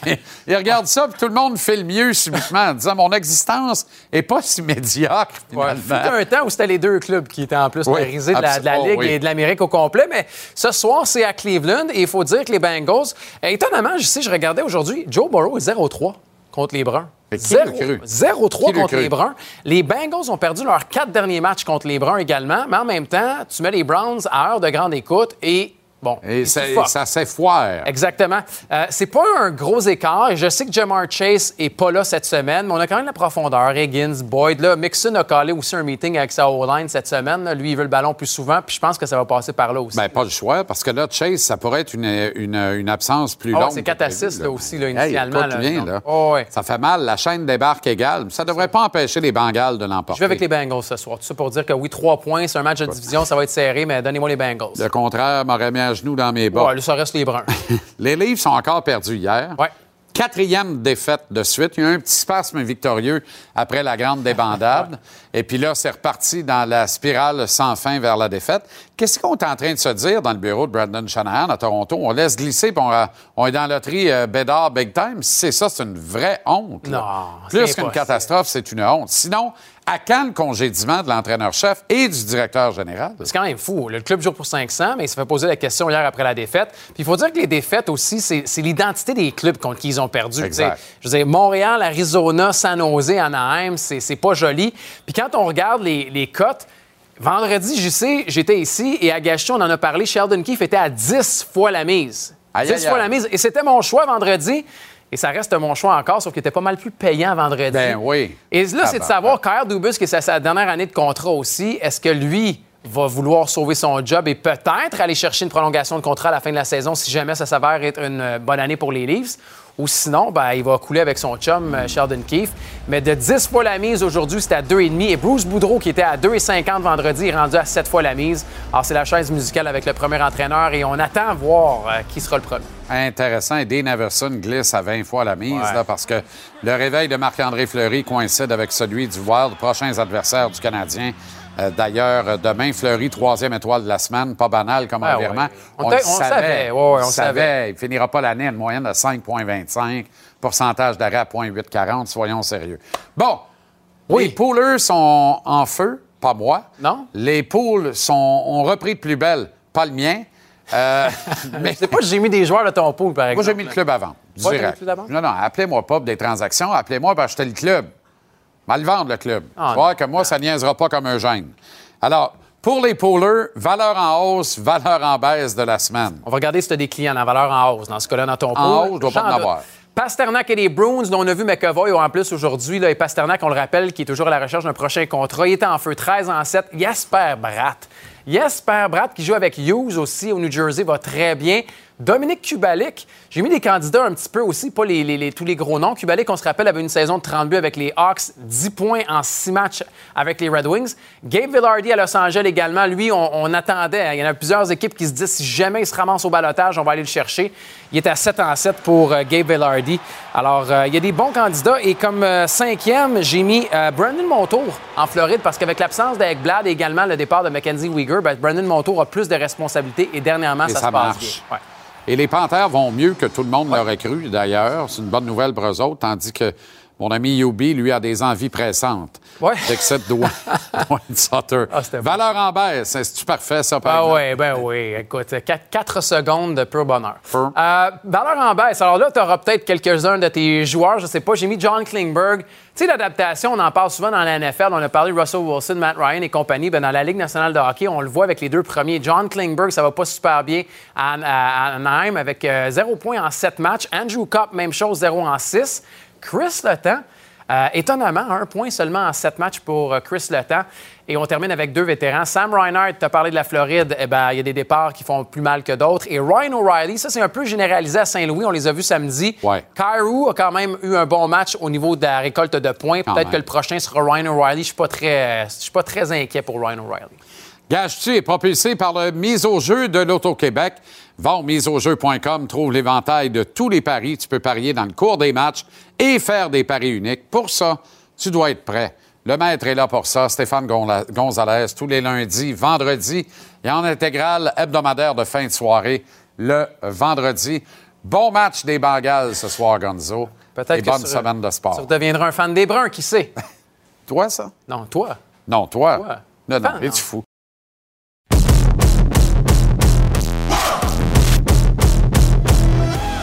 Bon, excusez-moi à cette heure-ci, mais euh, comment je vous dirais bien ça? Martin Saint-Louis, coach. Puis coach à mon goût. Le dernier rempart, le dernier levier d'un coach de la Ligue nationale de hockey sur ses joueurs, c'est le temps de glace. Ça implique de décider si un gars s'habille ou pas pour un ou plusieurs matchs. Ça va jusque-là. Je trouvais Martin soft avec les vétérans du sac à problème de l'équipe depuis le début de la saison. Épicentre, lorsqu'il a placé Hoffman à droite de Suzuki Caulfield sur le premier trio, wash! Bien, en fin de semaine à Saint-Louis, Martin a mis son pied à terre. Dadonov, Drouin, Petlik, Passerelle. Armia, Slav, Petzetta, The Undertaker, dans le line-up. Résultat, victoire éclatante sur la route contre un gros club qui joue gros, qui est relativement méthodique, bien qu'un peu mêlé, comme c'est toujours pas mal le cas en octobre. Énoncé des jeunes joueurs de l'organisation. Caulfield en maudit deux dedans, dont un sur une mise en scène digne de Robert Lepage de Suzuki. Une sauce hallucinante, les yeux collés en arrière du chapeau protecteur. Slav qui score en tir sur réception en avantage numérique. La voyez-vous, la double menace, la double arme de, description, de destruction massive dans 3-4 ans. Le gaucher à droite, le droitier à gauche, deux tirs sur réception. Formidable. Jordan Harris qui arrive à une fesse de Suzuki de scorer, mais qui fait ça en trouvant encore une fois la ligne de tir et encadrant encore une fois son lancer vers le filet de Beddington. Et Dvorak, qui en score trois, le dernier filet désert, un anane bien distribué par Martin. Autrement dit, tous les pris des décisions du coach. Les jeunes savent que c'est leur club. En voyant des vétérans multimillionnaires reminer sa passerelle, il y a des chances que, rendu à ce même statut à 27-28 ans, ils ne se le pognent pas à deux mains en se disant qu'anyway, ils vont rester dans l'alignement. Prochaine étape, sortir Hoffman à son tour. Plus compliqué, contrat encore pour l'année prochaine. Cherche pas de midi à 14 heures. C'est pour ça qu'il reste dans le line-up pour l'instant. Ma main dans le feu, la droite en plus, tu veux pas savoir ce que je fais avec ça. Défensivement, tout bang. Mais le retour d'Edmondson va faire beaucoup de bien. Pas que je sente un essoufflement, mais je sens quand même un petit essoufflement de la part de Goulet, qui est régulièrement le défenseur le plus utilisé par Martin. Il joue plusieurs grosses minutes contre les meilleurs trios adverses, puis depuis quatre matchs, connaît plus d'erreurs d'assignation. Le propre d'un kid à qui on en demande beaucoup, peut-être un peu trop, et sur qui les rapports des coachs adverses à leurs joueurs sont plus élaborés qu'ils ne l'étaient en début de saison. Rien de grave, j'insiste, au contraire, je veux pas être mal interprété. Tout bon pour la suite. Mais mettons que de revenir Goulet à Harris sur une deuxième paire, en donnant Edmondson à Savard sur la paire numéro un, va aider tout le monde. Goulet le premier. En plus, ça va permettre à Martin de donner à Goulet des minutes d'avantage numérique bien méritées. Combien de points vous souhaitiez au fait sur une possibilité de 8 pour le Canadien sur le voyage? Moi, j'en espérais pas tant, mais j'en espérais 5. Espérer 5, pas prédire 5. Mettons que mes actions montent en bourse, puis ça, j'aime ça.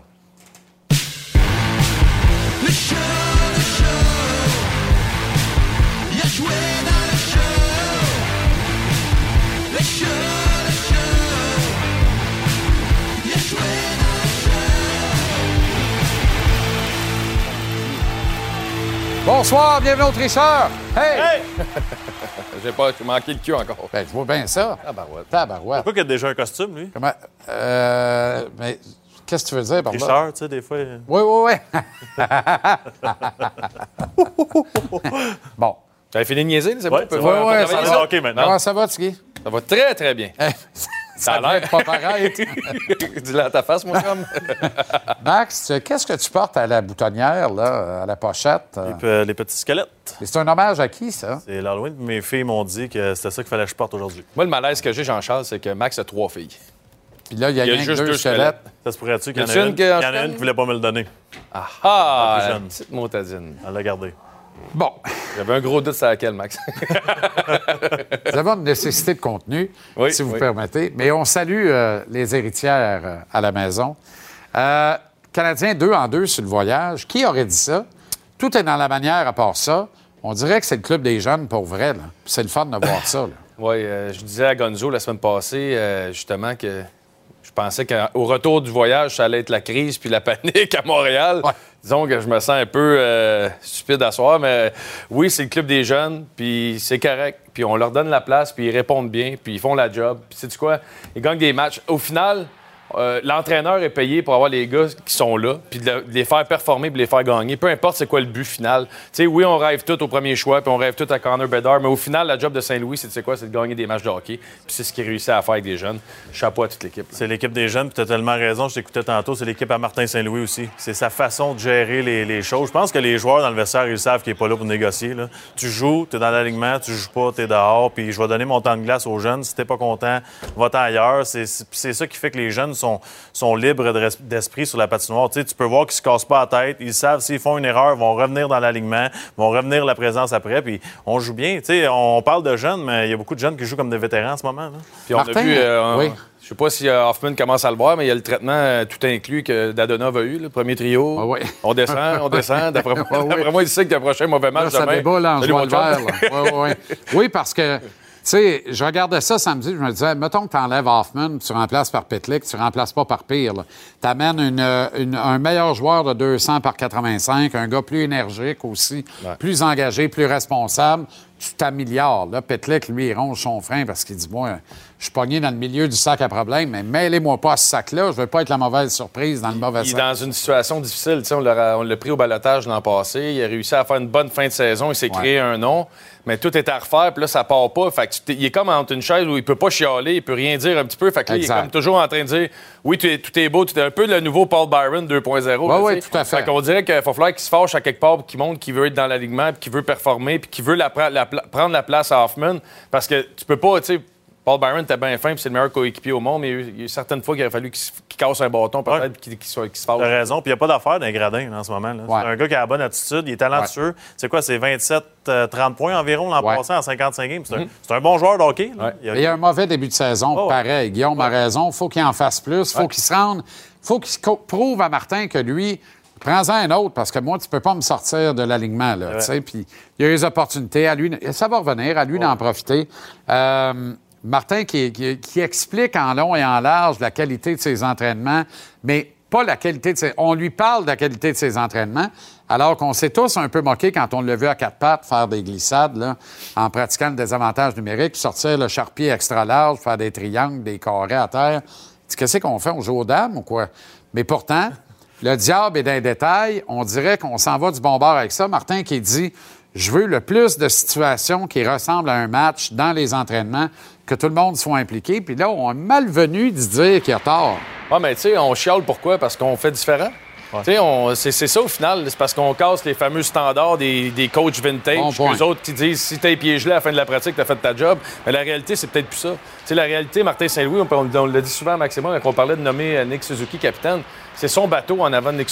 Martin Saint-Louis, il est là aussi. Puis dans ses entraînements, dans sa façon de travailler, ben Saint-Louis, c'est un leader dans cette façon-là. Puis lui, sa façon, c'est, tu quoi, c'est les petits détails démontrés à la lettre. Puis oui, il y a du vidéo, oui, il y a des matchs, mais les entraînements aussi. Puis si on est pour passer 45-60 minutes sur la patinoire, ben lâchez-moi la façon de faire de, Ken Hitchcock qui, a de la misère à prendre son, son, euh, son, son pinceau là, pour dessiner sur le tableau. là. Puis moi, je vais me glisser à la tête. Il doit avoir mal aux genoux, moi, j'espère qu'il porte des C'est vrai que c'était comique quand j'entendais les commentaires de dire un entraîneur de la Ligue nationale de hockey n'a pas d'affaire à aller sur ses genoux puis de dessiner à terre. Selon qui puis- ou selon quel livre. Ben non, c'est ça. Lui est au temple de la renommée. Je pense qu'il a le droit de faire ce qu'il veut là, sur Ouais. la patinoire. Ouais. Puis en plus, il y a des résultats. Ça, je suis content. Je suis content parce que, comme Guillaume me dit, on change la game. Là, puis le, le- le Boys Club sont comme Oh mon Dieu, il a dessiné sa glace. Hey, c'est C'est vrai grave? pareil. C'est vrai Parce qu'ils n'ont pas vu la game de tic-tac-toe qu'ils ont joué avant, lui et Burroughs. Burroughs au tic-tac-toe, dur à battre en jouant le vert, par battre, exemple. Très dur à battre. C'est ça que Max est habillé de temps. même, il a perdu tous les gageurs contre Burroughs. C'est l'Halloween. Il y a neuf matchs de disputés. Quel joueur du Canadien devrait recevoir la flopée de bonbons? Le joueur le plus méritant des neuf premiers matchs? difficile d'aller contre euh, Cole Caulfield pour moi, honnêtement. là. Euh, trouver des façons de marquer. Euh, moi, ce que j'aime, on, on, on chialait un petit peu euh, l'an passé au niveau de sa performance, c'est ses patinoires adverses. J'avais un doute en début de saison. Puis euh, il est en train de montrer à tout le monde qu'il est capable de jouer. Puis quand on lui donne l'opportunité, puis qu'il sent, tu sais, il sait lui. Lui, puis Suzuki, ils savent, c'est leur équipe. Puis c'est à nous autres de faire gagner des matchs. Puis c'est ce qui arrive en ce moment. Fait que moi, c'est certain que c'est Cole Caulfield. Ben, t'as trois choix faciles, là, Caulfield, Goulet, Suzuki, mais moi, je les donnerais à David Savard. Je pense que c'est facile de l'oublier dans tout ça, mais ça a été tout un vétéran, joue très bien. Tu le vois qu'il est investi dans le projet de, développer ces jeunes-là. Puis, il y a quelque chose à dire dans le succès de Goulet aussi. C'est, Goulet il est incroyable, mais ça prend un partner quand même à la défense. Puis David Savard, c'est tout qu'un leader. Suzuki Caulfield, là, ça peut-tu être un duo de 155, 160 points avec 75 buts par année à deux? Ben, ça peut être euh, ouais, ça peut être des gars de 70 points, 75 points facilement. Facile. Ben, pe- peut-être pas facilement, mais tu sais parce que les jeux qu'on voit, l'avantage numérique, le but d'hier, c'est des jeux qu'on a vus depuis le début de la saison, que là, la passe a fonctionné. Fait que moi, j'ai hâte de voir dans 10-15 matchs comment on va s'ajuster au niveau de ces joueurs-là, parce qu'on va connaître leurs tendances, on va les étudier, puis sur le tableau, là, s'ils sont pas déjà écrits en rouge comparativement aux autres, mais là, ils vont l'être. Fait qu'il va falloir surveiller ces deux gars-là pour savoir qu'on peut faire mal aux Canadiens en les surveillant. Comment on va s'adapter au niveau de ces deux joueurs-là? Je suis pas inquiet, là, avec l'IQ hockey qu'ils ont. Puis ils jouent à deux en plus. Imagine quand ils vont être trois. Oui, oui. Excellent point. D'ailleurs, on n'a jamais vu Dak aussi proche dans la peinture bleue qu'en fin de semaine, mais c'était à côté de Jake Allen. non, mais d'après moi, il y avait un rondelle glissé. Il dit ça, ça m'arrive très peu souvent, m'en laisser aller. Après, oh, shit, c'est mon goaler. C'est Saint-Louis Vascogne. Pas fin que Dak. Mais c'est- on verra, on verra. On verra. Ça, hey, ça va bien, là. Cinq victoires, quatre défaites. Il est à l'aile. Va me faire ma boîte avec ça. Tant qu'il retourne pas au centre, j'adore Kirby Dak. Bonne veillée, les gars. Merci beaucoup. La Claude, la Claude, la Claude. L'ADN du sport. La Claude, la Claude, la Claude. Elle connaît son sport. L'ADN du sport, la Claude Guillet, comment ça va, Claude? Bonne fois, merci. Excellent.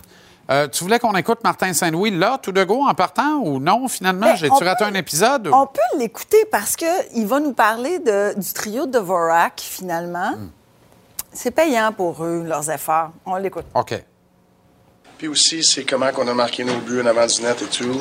Euh, puis voir euh, des gars qui, comme Divo, euh, qui jouent du bon hockey puis ils sont pas récompensés. Il y a bien des choses à soir que, tu sais, c'est, euh, c'est, c'est pas juste euh, le résultat de la victoire, c'est, c'est qu'est-ce qui a fait partie de la victoire, comment qu'on a gagné, qui qui a aidé et tout, que- qui vraiment, euh, qui me fait plaisir.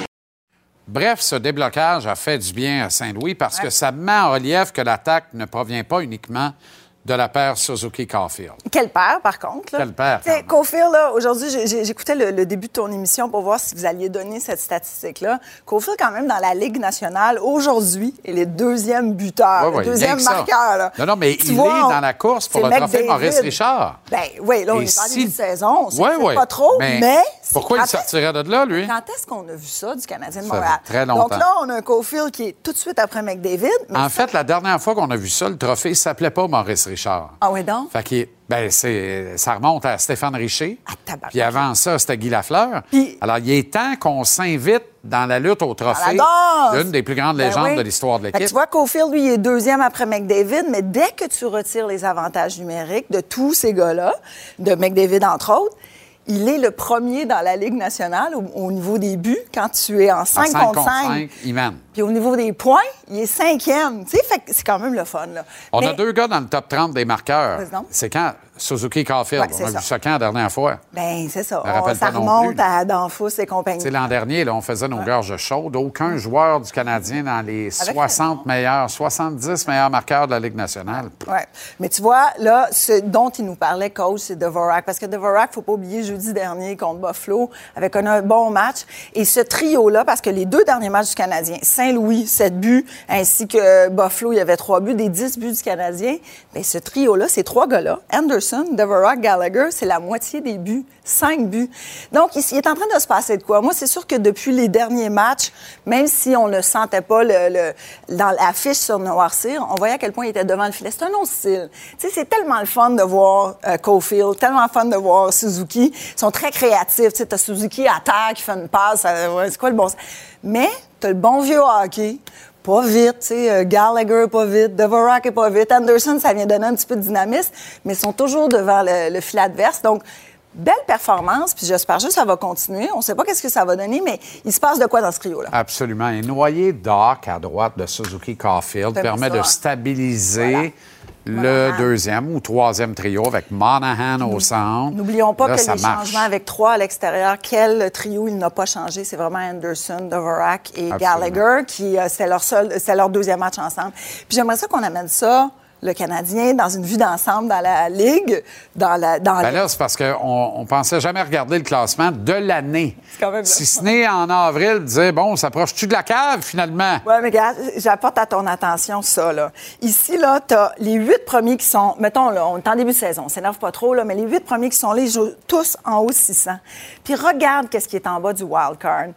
Moi, je suis quand même assez. euh, pas impressionnée, euh, surprise de voir le Lightning de Tampa Bay là. Pittsburgh, qui est aussi en même égalité avec euh, le Canadien. Les Maple Leafs de Toronto, on s'attend à ça parce qu'il y a tellement de pression. Tu sais, ici à Montréal, on parle de jouer dans le plaisir, de retrouver leur plaisir.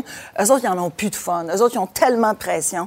Mais tu sais, quand tu regardes ce tableau-là, un Tampa Bay, est-ce que ça fait mal à ce point-là de perdre Palat, qui a un jeu très défensif, Mhm. puis de perdre deux défenseurs Mhm. en Ruta et McDonough qui sont partis? Ça finit Mais- par rattraper. ça finit par rattraper. Puis tous ceux qui n'étaient pas, dont le Canadien qui n'était pas en série en ce moment, là, qui sont juste après le wild card, ils jouent tous pour 500. Fait que l'Atlantique qu'on disait en début d'année, oh, ça va être compétitif, c'est un petit peu compliqué cette année. Et les Bruins sont à 8-1. Qui le cru? Les ils ont joué six de leurs neuf premiers matchs à domicile. Et les. Bruins, là, on sait qu'ils n'ont pas McAvoy. Il n'y avait pas Carlo, puis il n'y avait pas Getzlav pour quatre matchs. Lindholm qui est là en train de... Fait que leur défensive, on n'était pas sûr de ça. C'est c'est très impressionnant, les Bruins. Très impressionnant début de saison. Bonne soirée, Claude. Merci, bon hockey.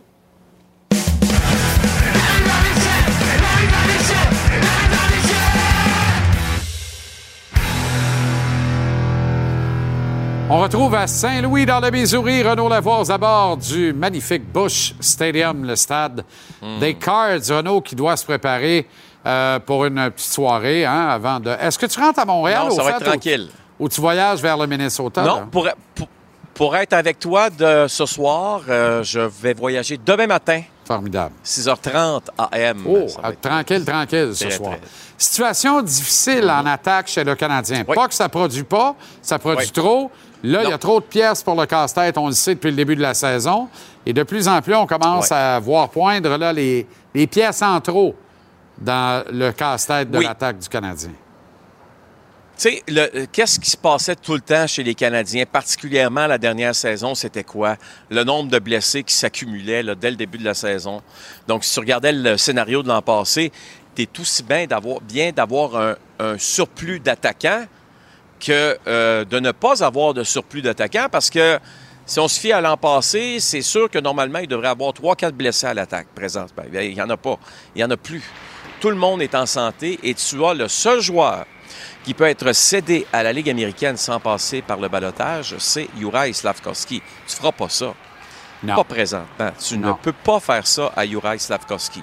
S'il ne le méritait, s'il méritait d'être cédé à la Ligue américaine, oui, mais pas présentement.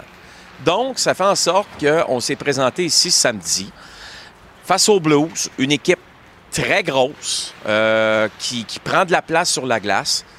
Puis les dirigeants des Canadiens ont pris la bonne décision. On s'est grossi. On a ramené Slavkovski dans la formation. On a envoyé Michael Pezzetta dans la formation. On- avait, dans un sens, pas vraiment le choix de le faire parce que on voulait justement prendre plus de place sur la patinoire.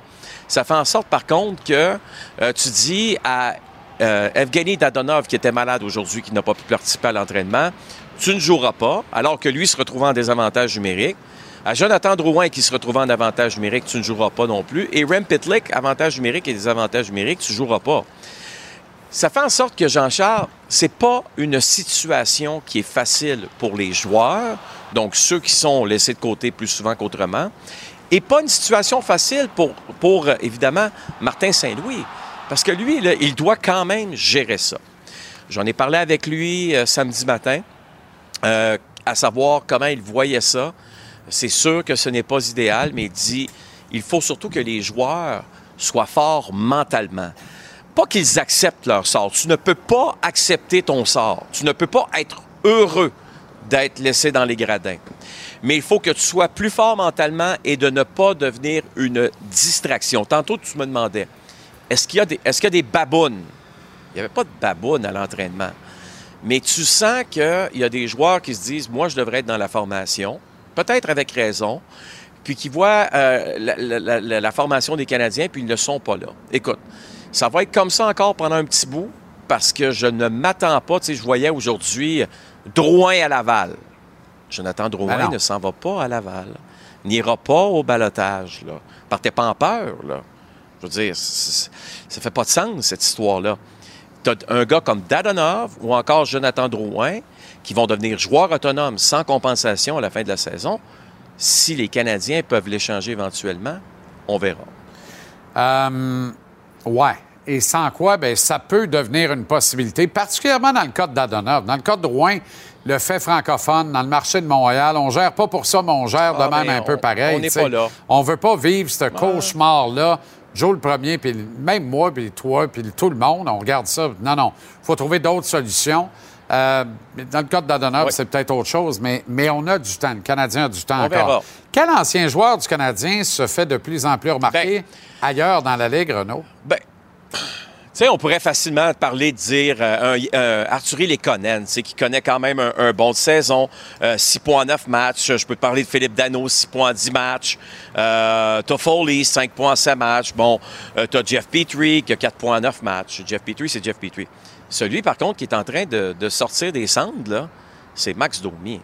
Parce que Max Domi a non seulement 7 points en 9 rencontres, alors qu'on pensait que sa carrière allait nulle part. Regarde les images suivantes, OK? Hier, euh, un de ses coéquipiers, non le moindre, en plus de ça, Patrick Kane, qui se fait frapper solidement dans le dos. Et euh, écoute, je te jure que dans le cas de Max Domi, il n'a pas pris deux secondes pour justement lancer deux uppercuts, une petite droite. Et, c'est le Max Domi qu'on a vu avec les Canadiens de Montréal lorsqu'il avait amassé 72 points en 82 rencontres. Donc, un joueur qui est productif offensivement, mais qui aussi est impliqué émotivement dans les rencontres. Malheureusement pour lui, là, je me rappelle d'un soir, les Canadiens jouaient contre les Blues de Saint-Louis, puis il avait pris une, une pénalité euh, douteuse où il était très frustré dans le match. Il avait marqué un but dans un filet désert, il connaissait un bon début de saison tout de suite après. Puis tu voyais qu'avec Claude Julien, ce soir-là, ça a cassé. Ça a cassé, puis sa saison avec les Canadiens a cassé, puis on dirait que sa carrière a cassé. Là, tu vois, il se retrouve dans l'uniforme des Blackhawks. J'aime beaucoup ce que je vois de Max Domi. Bonne soirée à Saint-Louis, Martin. Bonne, bonne soirée à Saint-Louis, Martin Saint-Louis. Renaud Lavoie est à Saint-Louis. Bonne soirée, Renaud, à Saint-Louis. On salue Martin. À demain. À demain. Salut. La mise en échec vous est présentée par Préfère, le plus vaste choix de vêtements, chaussures et équipements de sécurité. Préfère, équiper les travailleurs d'ici.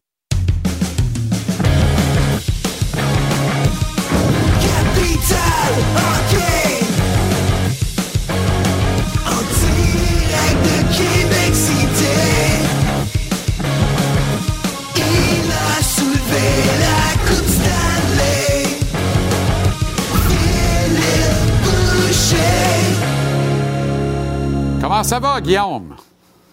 Salut, Philippe à Québec City. ça va bien, ça? Ça va, le grand fil? Oui, ça va. On Oui, va oui. se démêler, là, puis ça va bien aller. C'est pas comme si le show venait de commencer. Ben oui. Bon, on en a beaucoup pour Cole Caulfield, euh, et avec raison. 7 francs buts en 9 matchs. C'est sensationnel. Mais euh, toi, tu as aimé la présence au filet de Dvorak. Oui, tu viens de parler de Guillaume. Fait que si Guillaume puis euh, Max, tantôt, nous parlaient de Cofield et Savard comme MVP, moi, j'aime beaucoup Suzuki. Fait que permets-moi de, glisser ça là. Puis ça, on sait ce qu'ils vont nous donner Suzuki et Caulfield. C'est le fun de dire ça des joueurs aussi jeunes, un leader aussi jeune en Suzuki puis Caulfield qui semble marquer à chaque match. Mais à un moment donné, il faut écouter l'entraîneur. Qu'est-ce que l'entraîneur nous dit? Moi, je me souviens quand j'étais plus jeune, j'essayais de, ben, plus jeune, 27, 28 ans, j'essayais de relancer ma carrière dans la Ligue nationale. Puis Andy Murray disait certaines choses, dont j'aime pas Mike Leclerc avec les Ducks de l'autre côté. Même si c'était pas mon rôle, ben, quand il qui frappait quelqu'un, je laissais tomber les gants, j'essayais de retrouver ma place dans l'alignement en écoutant l'entraîneur. Qu'est-ce que Martin Saint-Louis prêche depuis un bon bout de temps? Une présence devant le filet, quelqu'un pour faire le travail. Dvorak a saisi le message. Depuis deux, trois matchs, on voit Dvorak devant le filet. Il a été là pour le but de Slavkowski. Ça fait deux, trois games qu'il est là. Il fait du bon travail. Il gagne en confiance. Son rôle est grandissant. Puis qu'est-ce qui arrive quand tu saisis le message de l'entraîneur? Tu as des opportunités. On peut le voir aussi. Le premier but, on a envoyé une rondelle au filet à leur entrée. Deuxième but, c'est exactement ce que les entraîneurs veulent voir qu'on voit pas assez de Vorak devant le filet. Puis quand tu fais du bon boulot comme ça, le- l'entraîneur le remarque. Il t'embarque sur la glace avec personne, avec plus personne devant la cage.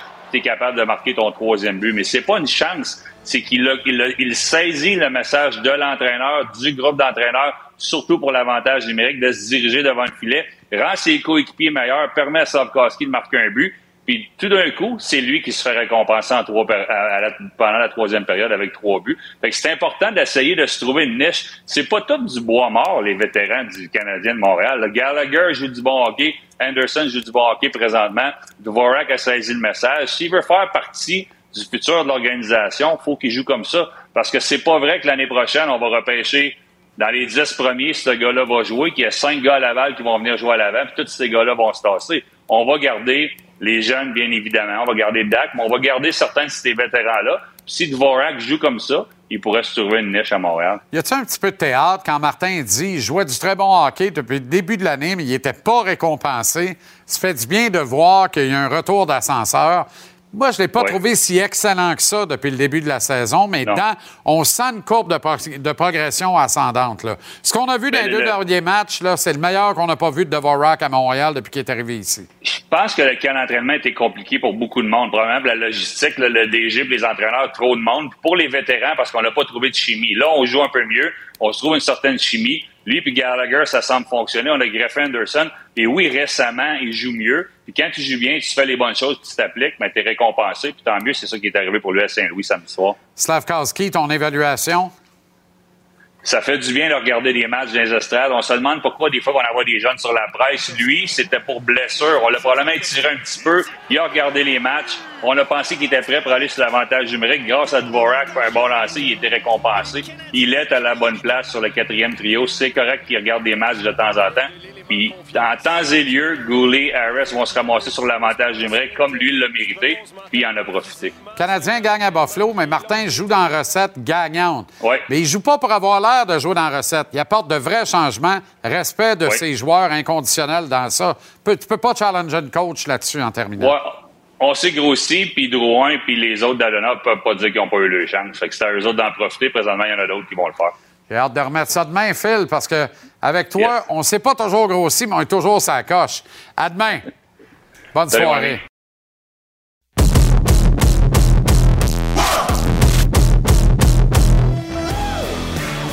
Très heureux de recevoir Georges Saint-Pierre, à qui j'ai pas parlé depuis trop longtemps. Georges, c'est toujours un plaisir. Merci d'être là. Comment ça va?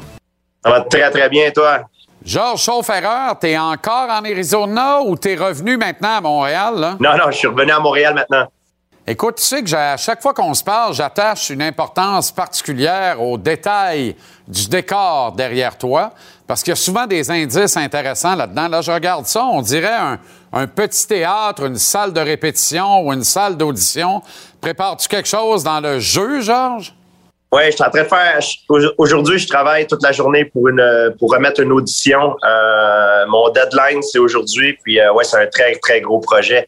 Malheureusement, je, je peux pas vous en dire plus, mais euh, c'est une audition. hein, euh, j'ai beaucoup de compétition, alors j'ai du gros travail à faire. Formidable nouvelle, encore une fois. Dis-moi, t'aimes ça, hein? J'adore ça. C'est une nouvelle passion. Mettons qu'on est juste, toi puis moi, euh, Georges, là, tu sais, pas besoin de me donner tous les détails, mais mettons que tu obtiens le rôle, là, vas-tu être payé en dollars américains ou en dollars canadiens? Américain. Bon, alors en fin de semaine, tu étais en Arizona où tu continues ta deuxième carrière qui est multitâche et on dirait que excelles dans chacune de celles-ci d'ailleurs.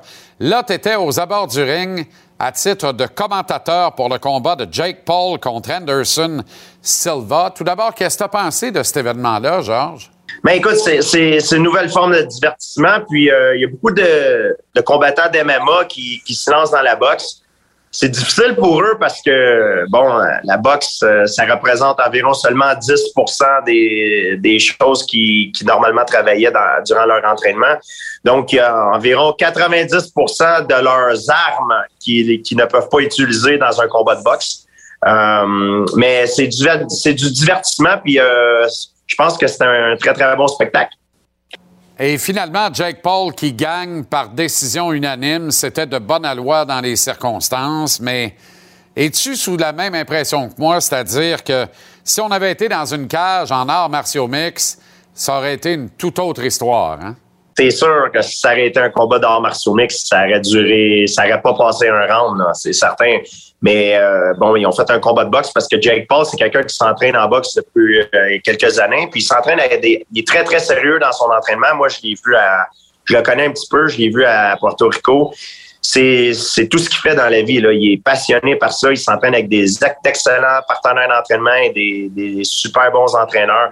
Donc, il a complètement dédié sa vie à ça. Et euh, bon, le travail a, a payé pour lui. Georges, dans quatre jours, très précisément, le 4 novembre, ça va être le cinquième anniversaire de ton dernier combat, ta dernière présence dans l'octogone. Tabarouette que ça passe vite, hein? C'est vrai, ça passe très, très vite. Dans cette foulée-là, d'ailleurs, euh, c'est maintenant officiel, tu n'as plus aucun lien contractuel avec la UFC. C'est bien ça, Georges? J'ai pas les détails précis, mais euh, je pense pas. C'était pas cinq ans, c'était moins que moins de cinq ans. Euh, ça fait déjà, je pense, un année ou un année et demi. Un année environ, je, je peux m'avancer sans être trop précis. Là. J'ai pas les détails sur moi maintenant, mais que je suis, je suis plus en contact, en contrat avec le UFC. Ben, parle-moi de ça, le principe hein, d'être un homme libre. Tu as été un combattant libre. D'ailleurs, tu as probablement été euh, le combattant le plus libre de l'histoire de la UFC. Hein? Oui, euh, on n'est jamais libre à 100% parce qu'on a toujours des responsabilités dans la vie, que ce soit euh, d'un côté comme de l'autre. Mais euh, côté contractuel avec le UFC, oui, maintenant je suis libre comme l'air. Ça ne veut pas dire pour autant que je veux, je veux me rebattre. Mes euh, jours à essayer de prouver que je suis l'homme le plus fort euh, au monde euh, sont terminés pour moi. Euh, J'aime ça rest- rester impliqué dans le sport, puis faire quelque chose comme j'ai fait ce week-end, c'était très plaisant. J'ai eu beaucoup de plaisir euh, à faire. Ouais. Près de cinq ans après ta, ta dernière bataille, euh, Georges, euh, est-ce que tu peux dire maintenant que les, les portes sont résolument fermées? Tu sais, que tu as tourné la page, que tu es rendu dans autre chose, que tu es rendu ailleurs? Écoute, on dit jamais jamais, mais euh, pour compétitionner dans un sport de combat sérieux, prendre des risques, non, j'ai terminé. Mais pour faire une compétition dans le milieu du divertissement, peut-être un tournoi de grappling ou un combat de boxe, peut-être avec des gros gants, je ne sais pas. Il faudrait que ça soit très bien organisé. Il faudrait que les, les risques de blessures soient limités aussi. C'est sûr que c'est quand même très sérieux de faire ce genre de compétition-là. Mais mes journées, mes jours en, en fait de, de combattant d'arts martiaux mix pour prouver que je suis la compétition sérieuse, là, pour prouver que je suis l'homme le plus fort, sont vraiment bel et bien terminés. Je reviens au week-end dernier où tu es aux abords du ring. Silva est sur le ring. Tu sais, dans l'histoire des combats, tout sport confondu, et dans l'histoire en général, c'est parsemé de rendez-vous historiques ratés. Les partisans, les observateurs, dont je suis, euh, on a toujours considéré qu'il y a eu deux grands rendez-vous historiques ratés dans ta glorieuse carrière par ailleurs. Évidemment, Khabib, mais aussi Anderson Silva. Est-ce que tu as avisé de cette question-là avec Anderson ou plutôt sur le bord du ring, est-ce que ça t'a chatouillé un peu, ça t'a titillé? As-tu envie de te dire, on se pogne au stade olympique, tu voir qu'on va remplir la cabane? Mais je pense que les sports de combat, c'est une question de timing. Si je prends, par exemple, Mayweather contre Pacquiao, ça a été un très, très bon combat, mais ce combat-là aurait été encore meilleur s'il s'avait passé quelques années avant qui, que du temps qu'ils l'ont fait. Donc, euh, moi et Anderson Silva, c'est la même chose. Là. Le- le- ça la- c'est plus pareil. C'était le temps de le faire quand les deux, on était euh, dans notre prime.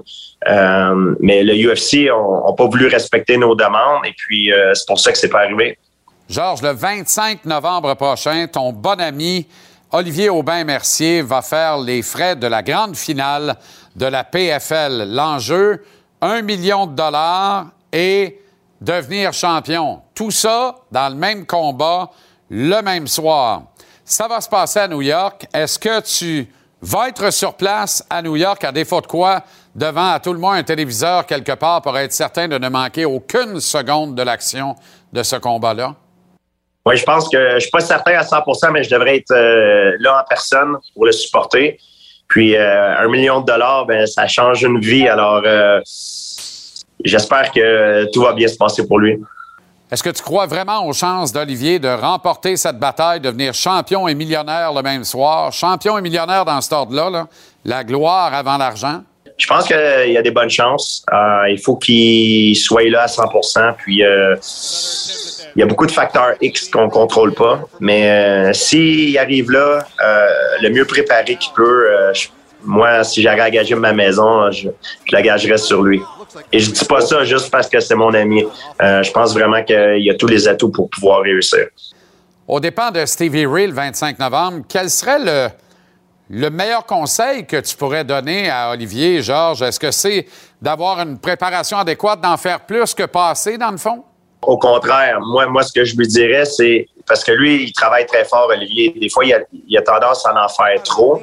Alors, je lui dirais, c'est mieux d'être un petit peu en dessous de la ligne que d'être par-dessus de la ligne. Parce que quand tu es surentraîné, tu récupères moins bien puis tu peux te blesser. Donc, je lui dirais, euh, sais, faisant pas trop, faisant juste assez, mais essaye pas d'en faire trop. Tu as l'air très occupé, tu es toujours dans un avion ou un autre, euh, sur un fuseau horaire ou un autre. Euh, N'empêche que le Canadien a un début de saison excitant. As-tu eu l'occasion de regarder un ou quelques matchs du CH? Euh, malheureusement, non, j'ai été trop, trop occupé. Mais euh, on vient de me dire qu'ils ont, ils ont bien commencé la saison. Alors, je suis très heureux pour eux. Ah ben, au plaisir de t'accompagner, le cas échéant. On passera une belle veillée en regardant ça ensemble sur place, Georges, si tu le veux bien. Au plaisir de te revoir tout court, que ce soit au petit écran ou au grand écran, dans un Marvel, un Star Wars, pourquoi pas une suite de Dune, euh, ou encore ici, dans un rôle au Québec. Euh, sais, message à tous les producteurs télé du Québec, Georges Saint-Pierre aime jouer, il veut jouer, et il dirait certainement pas non à un rôle d'envergure ici euh, chez nous. Puis entre-temps, ben, si ça te tente, là, tu parlais de faire des événements sportifs hors de l'ordinaire un peu, mais en lien avec ton exceptionnelle condition physique. Je te le répète à chaque fois, mais moi, te voir dans le ring à WrestleMania, il n'y a rien qui me ferait plus plaisir que ça si la porte venait qu'à s'ouvrir, évidemment, Georges. Ah ouais, euh, on l'espère. Merci beaucoup. C'est gentil. Georges Saint-Pierre, merci infiniment d'avoir pris ces précieuses minutes pour nous. Bonne chance avec cette audition. Bonne journée de répétition slash audition. Et à une prochaine, Georges. Bye bye. Alors voilà comment on a vu votre lundi. On démarre la semaine en trombe ici à JC et à TVR Sport. À preuve, dans quelques instants, les Caps de Washington se trouvent face à face avec les Hurricanes de prix Raleigh en Caroline. Ce sera suivi de l'après-match LNH avec Dave et Ellie. Quant à nous, on remet ça demain dès 17h avec une équipe extraordinaire en régie sur le plateau. Une équipe qui ne serait rien sans tous vous autres fidèles à l'écoute et un peu plus nombreux, nombreuses à chaque jour. Merci pour ça. Ça nous va droit dans le cœur. Télécharge l'application Cube à tout moment pour réécouter en intégralité JC mise en ligne tous les soirs à 19h30. Une soirée de sport à ton goût, mon chum. Bonne soirée et à demain.